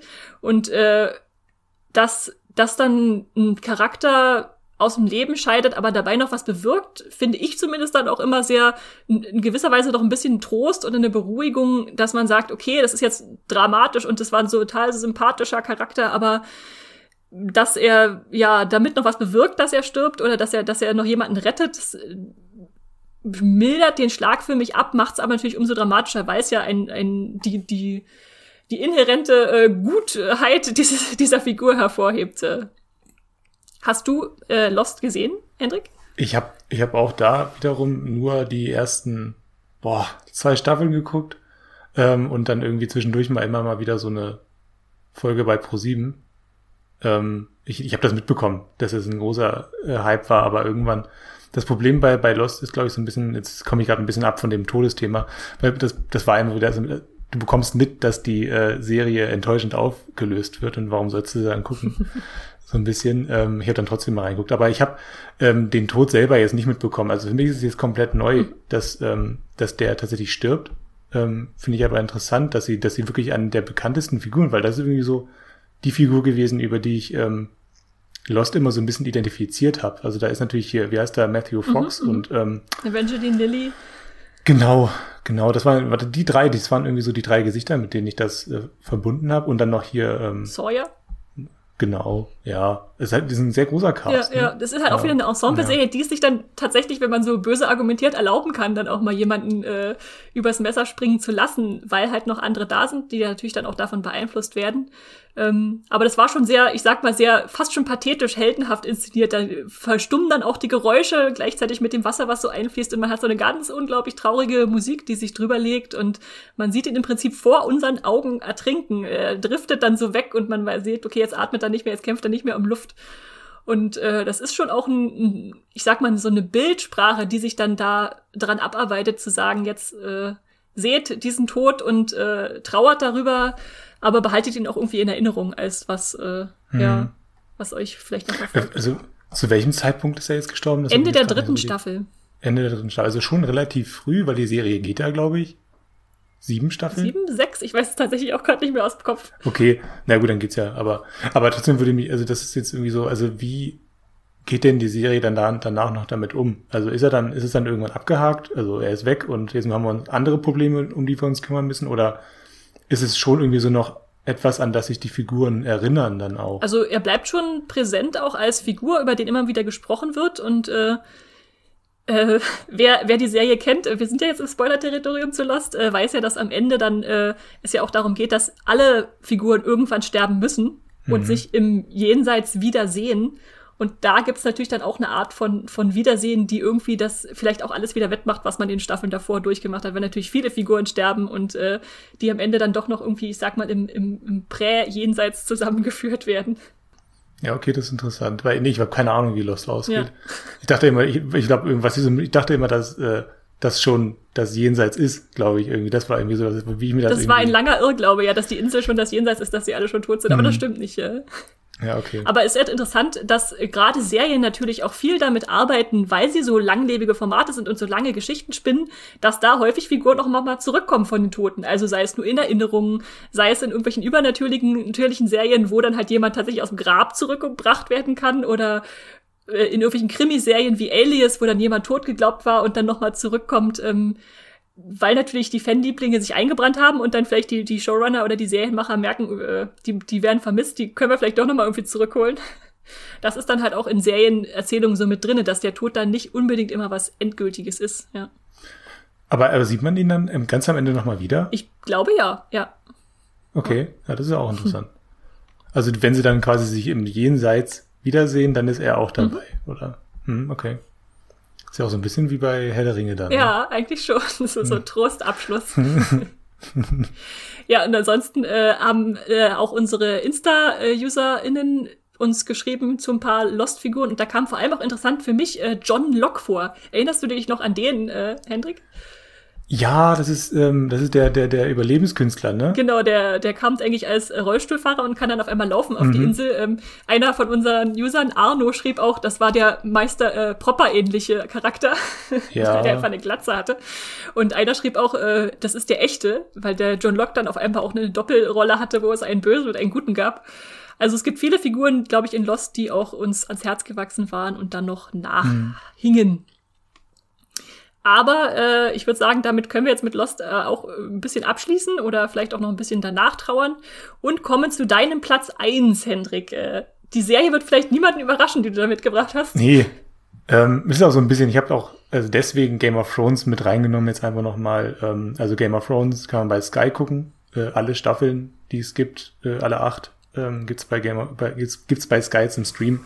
Äh, und ich habe Game of Thrones einfach mit reingenommen, äh, und ich wusste, also wir haben auch so ein bisschen darüber geredet, welchen Tod wir jetzt eigentlich da irgendwie mit aufnehmen aus, aus dieser Serie. Und am Ende habe ich dann gedacht, ja gut, nehmen wir Ned Stark mit rein, weil Ned Stark irgendwie so die Blaupause ist für alle Tode, die dann in dieser Serie noch stattfinden auf eine Weise. Dieses, dieses Schockierende und dieses Unerwartete, dieser, dieser ähm, Sucker Punch Tod, also einfach so hinterrücks kriegst du dann einmal ein, also du erwartest es nicht und dann kommt da einer um die Ecke und dann zack ist die, ist die Figur weg. Mhm.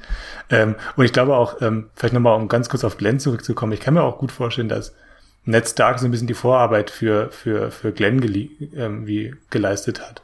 Also dieses, dieses Schockierende und ähm, schon auch, ja, auch, auch so ein bisschen so ein, so ein, ein Schlag ins Gesicht der Zuschauenden, also schon so, so ein In-Your-Face-Tod. Also hier, hier habt das. Oder hat er nicht mitgerechnet, oder? Oder hier, so, na, so wie so ein bisschen, also ein bisschen auch so wie Zoe Barnes.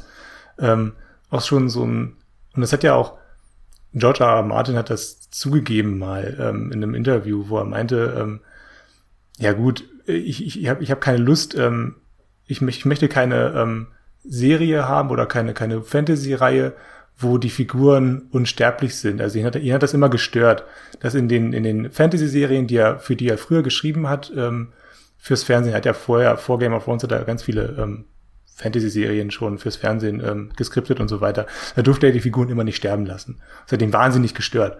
Und deswegen hat er das dann bei Game of Thrones, also erstmal in seiner Buchreihe, hat er das dann extrem ausgelebt, ähm, eben die Figuren, die Fanlieblinge wirklich dann auch äh, um die Ecke zu bringen und das auch möglichst ähm, brutal und das ähm, und da war dann eben Ned Stark, also die, ähm, also wirklich, der gespielt wird von äh, Sean Bean, ähm, einem, also wirklich dem, dem bekanntesten Schauspieler der ersten Staffel Game of Thrones. Bekanntesten also Schauspieler, der immer stirbt und wir haben es trotzdem nicht erwartet. Ja. Äh, nee, genau. Äh, ich weiß gar nicht, ob das, ob der Ruf von Sean Bean dann erst danach dann so äh, sich damit dann zusammengesetzt hat mit dem Game of Thrones oder ob das davor auch schon war, bin ich mir jetzt gerade gar nicht so sicher. Ich meine, es ging danach erst so richtig los, dass es zum Meme wurde. Äh, nee, jedenfalls ähm, war, war Ned Stark schon so aufgebaut als eine Figur, die äh, eigentlich also zumindest über, über, über die Hälfte der Serie dabei ist und auch das Geschehen prägt und die Pferde in der Hand hält und so weiter. Und ähm, das heißt, es ist, also er, wir haben dann am Ende die, in der in der neunten Staffel, in der neunten Folge der ersten Staffel, das ist dann, die heißt Belor, ähm, und die ist dann benannt nach dem Platz, wo ähm, wo Ned Stark dann geköpft genau, wird. Ja, ja, genau. Ähm, jetzt habe ich ein bisschen den Faden verloren, worauf ich hinaus wollte. Ähm, Wie es inszeniert genau. wird. Genau. Es läuft, es läuft, ich, ich wollte einfach sagen, es läuft alles darauf hinaus, dass Ned Stark stirbt. Also es gibt eigentlich gar keinen Ausweg, so ein bisschen. Also eigentlich ist es schon ziemlich sicher. Also, ähm, dass, dass, dass, dass er eigentlich, ähm, dass sein Ende gekommen ist, trotzdem glaubt man nicht so richtig daran. Vor allem wird es uns ja auch verkauft ähm, als, äh, der wird begnadigt, der muss sich jetzt nur öffentlich entschuldigen. Es wird ja schon eine falsche Fährte gelegt, die gesagt wird, dann geht richtig, er halt zur Mauer oder so.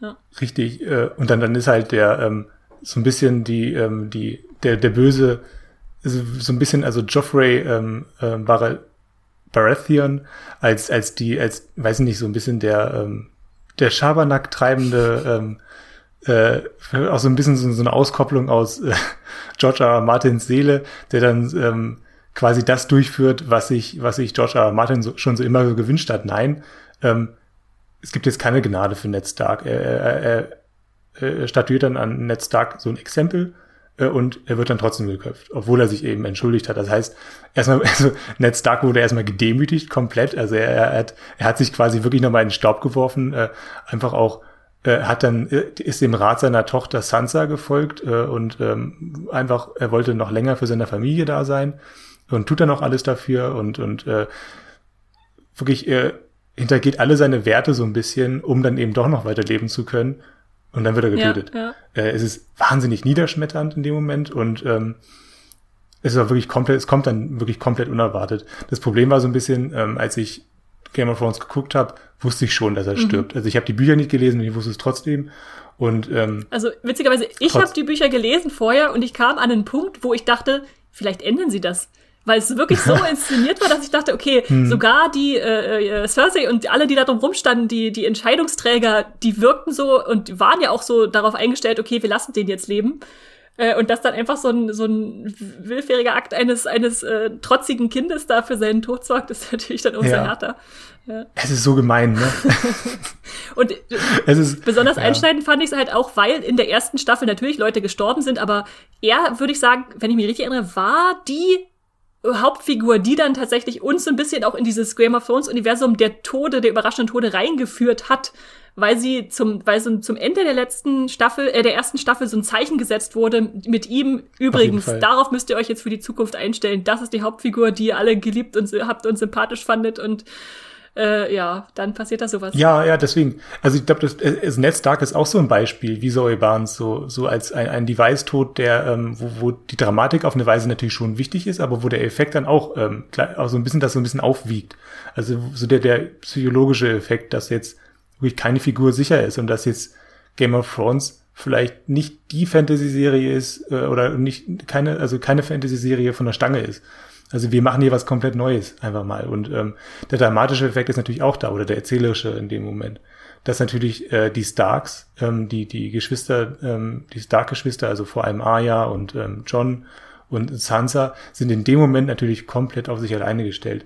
Ähm, der ähm, der Tonfolger von Ned Moment, wie heißt er nochmal? Ähm, äh, fällt mir jetzt gerade wirklich nicht Rob ein. oder wen meinst du? Ja. Rob, Rob, genau. Die haben alle solche Namen. Äh, Rob, der ist natürlich der, der, ähm, der bekommt dann die Aufgabe, seinen Vater zu rächen und einen Krieg zu führen und so weiter. Das ist natürlich schon spannend, was das alles auslöst.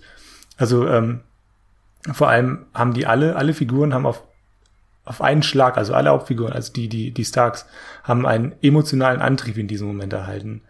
Ähm, und sie sind äh, verstreut in die Welt. Das heißt, wir haben eine großartige Ausgangsposition für die zweite Staffel. Es, es ist wie so, wie so, als wenn du so einen, ähm, so einen Stein in so einen Ameisenhaufen reingeworfen hast. Es ist wirklich alles komplett zerstört und äh, das muss ich alles immer wieder zusammensetzen und also es ist es hat einen großen erzählerischen und dramatischen Effekt und gleichzeitig einen, äh, einen, einen psychologischen. Und deswegen ist es so ein, so ein, so ein, so ein, so ein, groß, ein großartiges Beispiel für, für einen wirklich richtig guten Serientod. Also das ist schon, und wie du es schon vorhin gesagt hast, ist es ein, so, so ein Vorgriff ähm, auf so eine Blaupause für alle Serientode, die, die danach noch kommen werden, die ja eben ähnlich, ähnlich fies und, und ähm, ja, weiß nicht, ähm, ja, einfach, einfach unangenehm gemein ja, ja. inszeniert werden, wo, wo, wo, wo man sich so ein bisschen an der Nase herumgeführt fühlt. Und klar gab es dann auch immer wieder äh, mal Vorwürfe für Game of Thrones, dass der Tod, der plötzliche, dann zu so einem Selbstzweck wurde oder zu so einem Effekt, den einfach die, die Serie bringen musste, weil man es erwartet hat. Aber in dem Moment, wo Ned stirbt, ist es für mich schon auch eher noch eine Triebfeder, die dann die, dieses Land mhm. noch mal völlig neu ordnet und äh, uns zeigt, okay, jetzt geht's noch mal in eine ganz andere Richtung und was, was passiert hier jetzt gerade in den unterschiedlichen Häusern und äh, Figuren, die überlebt haben. Auf jeden Fall. Ja.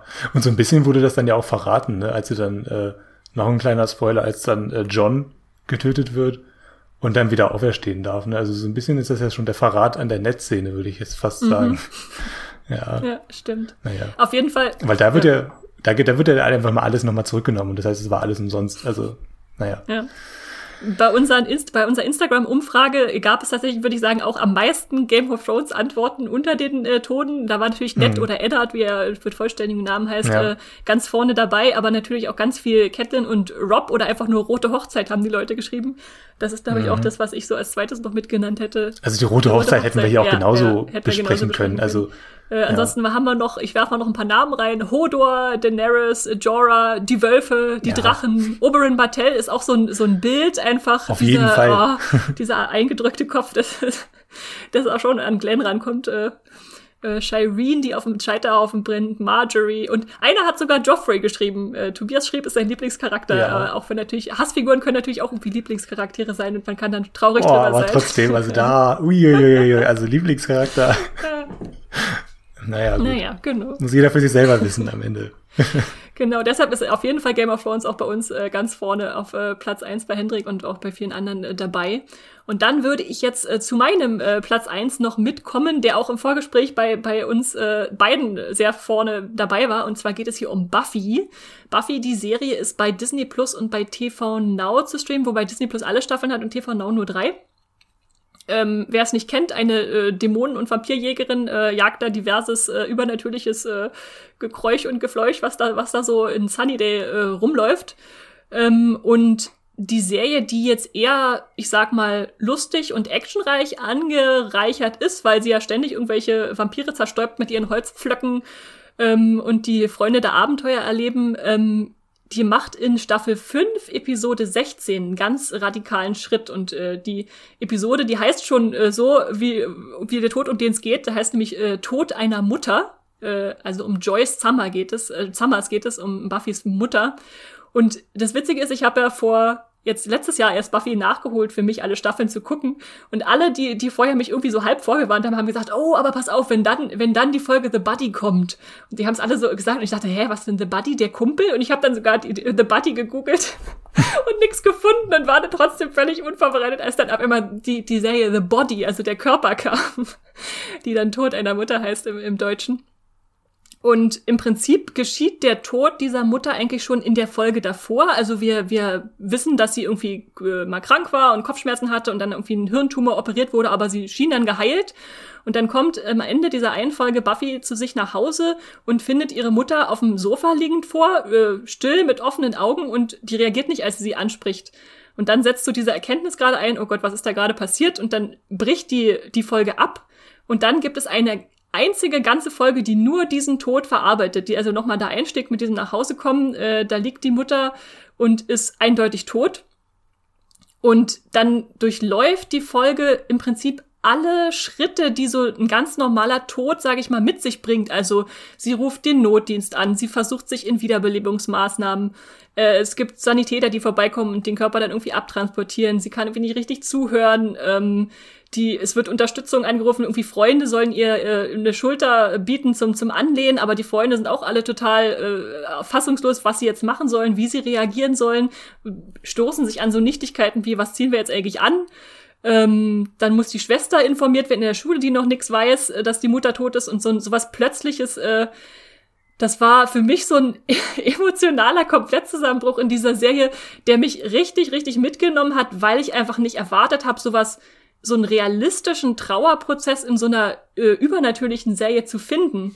Und es gibt doch nur einen Moment in dieser Folge, wo da am Schluss noch mal irgendwie ein Vampir im Leichenschauhaus ist, aber ansonsten hält er sich wirklich nur an diese diesen Prozess, den Buffy durchläuft und macht es auch mit so äh, relativ, äh, also so wirklichkeitsgetreuen äh, ähm, Mitteln, sage ich mal. Also ich glaube, jeder, der schon mal einen Menschen verloren hat, der sehr nahe stand, kann vielleicht noch ein bisschen dieses Gefühl wachrufen. Und dann gibt es zum Beispiel so eine Szene, wo Buffy mit dem Sanitäter redet, aber der Sanitäter ist oben so am Kopf, so ab, ab Nase im Bild abgeschnitten. Und du fragst dich die ganze Zeit, hä, was ist denn jetzt? Aber sie ist einfach so gut vermittelt, dass man zeigt, okay, sie kann gerade mit dieser Situation überhaupt nicht umgehen. Sie kann sich gar nicht auf andere Leute einstellen, die irgendwas von ihr wollen. Und oh, das war für mich auch wirklich so eine Folge, die, die mich, glaube ich, noch sehr lange äh, verfolgen wird, äh, im wahrsten Sinne des Wortes. Ja, also ich, ich fand das auch sehr beeindruckend. Also ich habe die, ähm, du hast die Serie ja schon ähm, gebinged, mhm. glaube ich. Ne? Ich hätte Buffy ist auch so eine Serie, die ich über Jahre hinweg geguckt habe, tatsächlich. Also immer eine Staffel pro Jahr, immer so. Ähm, und äh, sehr viel Zeit mit dieser Serie verbracht. Und ähm, das ist wirklich, also Joyce Summers, der Tod von Joyce Summers ist so das beste Beispiel, glaube ich, für, ähm, für das, was wir am Anfang besprochen haben. So, dass wirklich jemand äh, aus, aus, dem, aus dem Serienkorpus so rausgerissen wird, den du, äh, die, an, den ich mich gewöhnt habe, tatsächlich. Also ich habe Buffy als ähm, schon immer so als, als, ja, als Kreis von Figuren wahrgenommen, die, die sich bei mir auch irgendwie so festgesetzt hatten. Also es waren wirklich, es war so eine kleine, so eine kleine Familie, die ich, mit denen ich irgendwie 20 Episoden pro Jahr verbracht habe. Und das war gesetzt. Also da waren dann, ja, da ist dann eben Sender und da ist Buffy und da ist ähm, Willow und so weiter. Und das eben, da ist eben auch zwischendurch immer die ähm, Mutter von Buffy, also die, die, die, die Schulter zum Anlehnen ähm, für Buffy und immer wieder die ähm, Gesprächspartnerin, die immer da ist. Also sie spielt selten wirklich eine wichtige Rolle, aber sie ist immer da. Du weißt immer, wenn es Buffy nicht gut geht, kann sie zu ihrer Mutter hingehen und, äh, ähm, und sich da eben kurz äh, Unterstützung suchen. Und das, das ist halt wirklich diese, diese so, so beeindruckend, das ist alles weg danach. Mhm. Und du merkst, du, das wird so, so, so fühlbar übermittelt, dass das, was Buffy da in dem Moment weggerissen wird. Das ist so spürbar und das habe ich so, ähm, und auch, ich glaube, weil man, weil wir es oder ich es, glaube ich, auch selber in dem Moment einfach gespürt habe, dass da irgendwas fehlt in diesem Moment. Also du merkst, du merkst, da ist einfach jetzt kom komplett die Statik der Serie.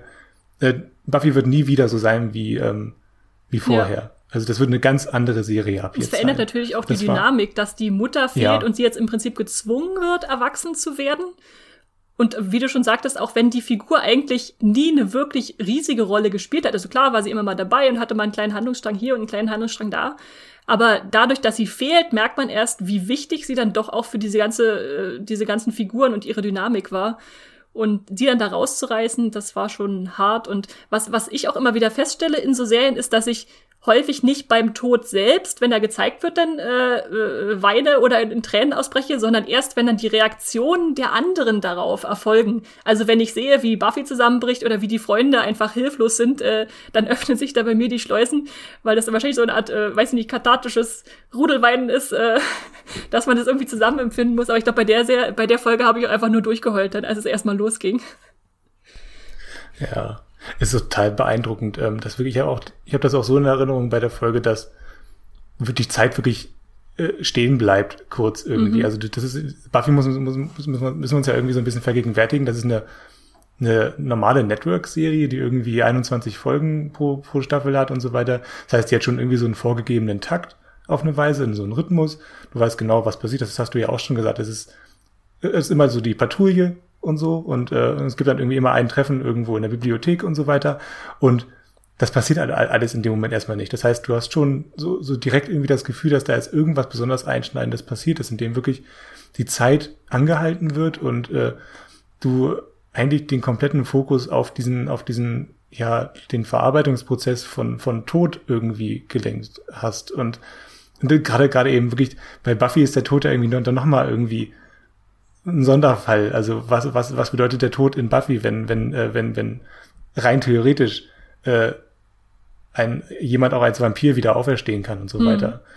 Und das wird ja dann auch, da gibt's ja dann auch noch eine, eine, weitere Folge, wo dann genau das auch irgendwie, die, dieser, dieser, dieser, dieser Wunsch, äh, den Tod rückgängig zu machen, der ist ja auch Teil des Trauerprozesses. Mhm. Und bei Buffy ähm, kann man den ja auch irgendwie auch in die Tat umsetzen. also äh, das ist ja auch eine sehr, sehr gruselige. Ähm, Wobei sich bei Joyce ja dann schon äh, doch ein Stück weit oder auch lange zurückhalten damit, um einfach uns auch im letzten Bild dieser Folge zu zeigen, da ist dieser tote Körper und damit müsst ihr jetzt klarkommen, ja. dass es so ist. Ja.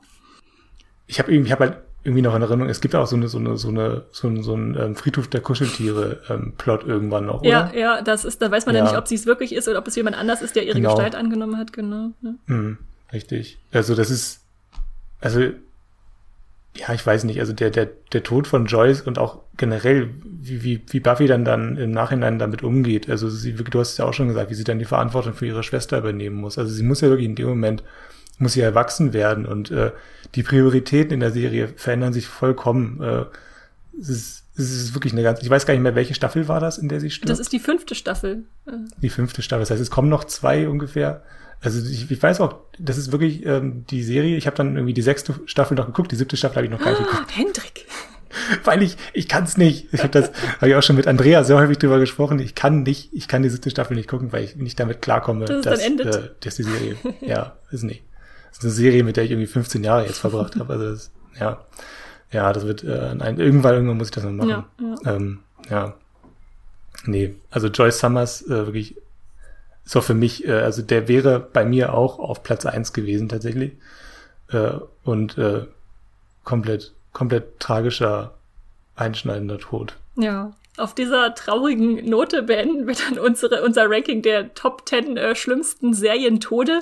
Ähm, es gab, gibt natürlich noch unzählige andere Serien, in denen man auch äh, Charakteren nachtrauern kann. Äh, wenn ich da unsere Insta-Umfrage ansehe, sehe ich zum Beispiel auch viel Grace Anatomy. Da könnt ihr dann noch mal zum Podcast von vor zwei Wochen reinhören. Da haben wir da auch ausführlich drüber gesprochen, wer da so alles stirbt und warum und wie wir das finden. Äh, Haus des Geldes wurde genannt, ganz viel Sons of Anarchy. Ich sag jetzt die Charaktere nicht dazu, weil wenn ihr die Serien gesehen habt, wisst ihr, wer gemeint ist und äh, wenn nicht, dann wollen wir euch jetzt nicht im Schnelldurchlauf spoilern. äh, Vikings, Supernatural. Also es gibt, es gibt wirklich viele, äh, viele Serienfiguren, die uns irgendwie durch ihr Sterben beeinflusst und, und be begleitet haben. Aber ähm, ja, ihr, ihr wisst, äh, wen ihr da in euer Herz geschlossen habt. Ihr könnt es uns gerne nochmal schreiben, äh, per E-Mail oder per Nachricht, wie auch immer. Aber ich würde jetzt übergehen, um noch etwas Erfreulicheres hinten dran zu hängen an unseren äh, emotional traurigen äh, Podcast hier, zu den Leuchtfeuern im Streamgestöber übergehen. Wir wollen euch natürlich noch ein paar Tipps mitgeben, wenn ihr jetzt von diesen Serien, die genannt wurden, nicht unbedingt was gucken wollt, weil euch gerade nicht nach irgendwas ganz Traurigem ist, dann könnt ihr auch noch äh, zwei Sachen von euch, uns mitnehmen. Und Hendrik, was hast du denn da mitgebracht? Ich habe am letzten Wochenende ähm, The Flight Attendant äh, geguckt bei Amazon Prime sind alle acht Folgen inzwischen auch schon verfügbar.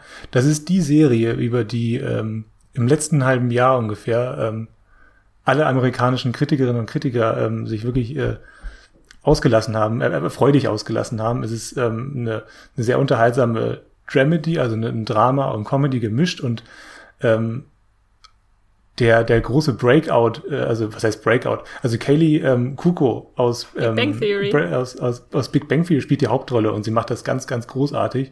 Also ihre Präsenz ist, ist, ist wirklich ähm, also ein absolutes Highlight in dieser Serie. Also sie, ähm, ich glaube, als Dramaschauspielerin oder als ernsthafte Schauspielerin hat man sie, glaube ich, noch fast noch gar nicht gesehen. Ich kenne sie wirklich nur aus zwei Sitcoms, also aus Big Bang Theory und einer ach, irgendeiner anderen Serie, irgendwas mit Töchter im Titel.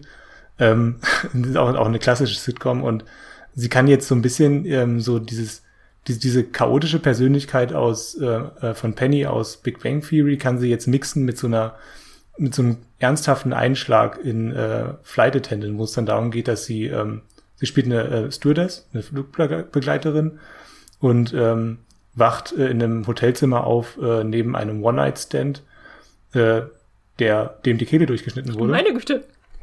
Aha, oh, ist auch kein Spoiler, weil das passiert sehr, ja. sehr schnell. Äh, weil das ist die Ausgangsposition und sie muss dann ähm, herausfinden, auch um ihre, ihre Unschuld äh, zu beweisen, was da, was damit zusammenhängt. Und es kommt dann raus, dass es wirklich eine sehr große Verschwörung wahrscheinlich ist.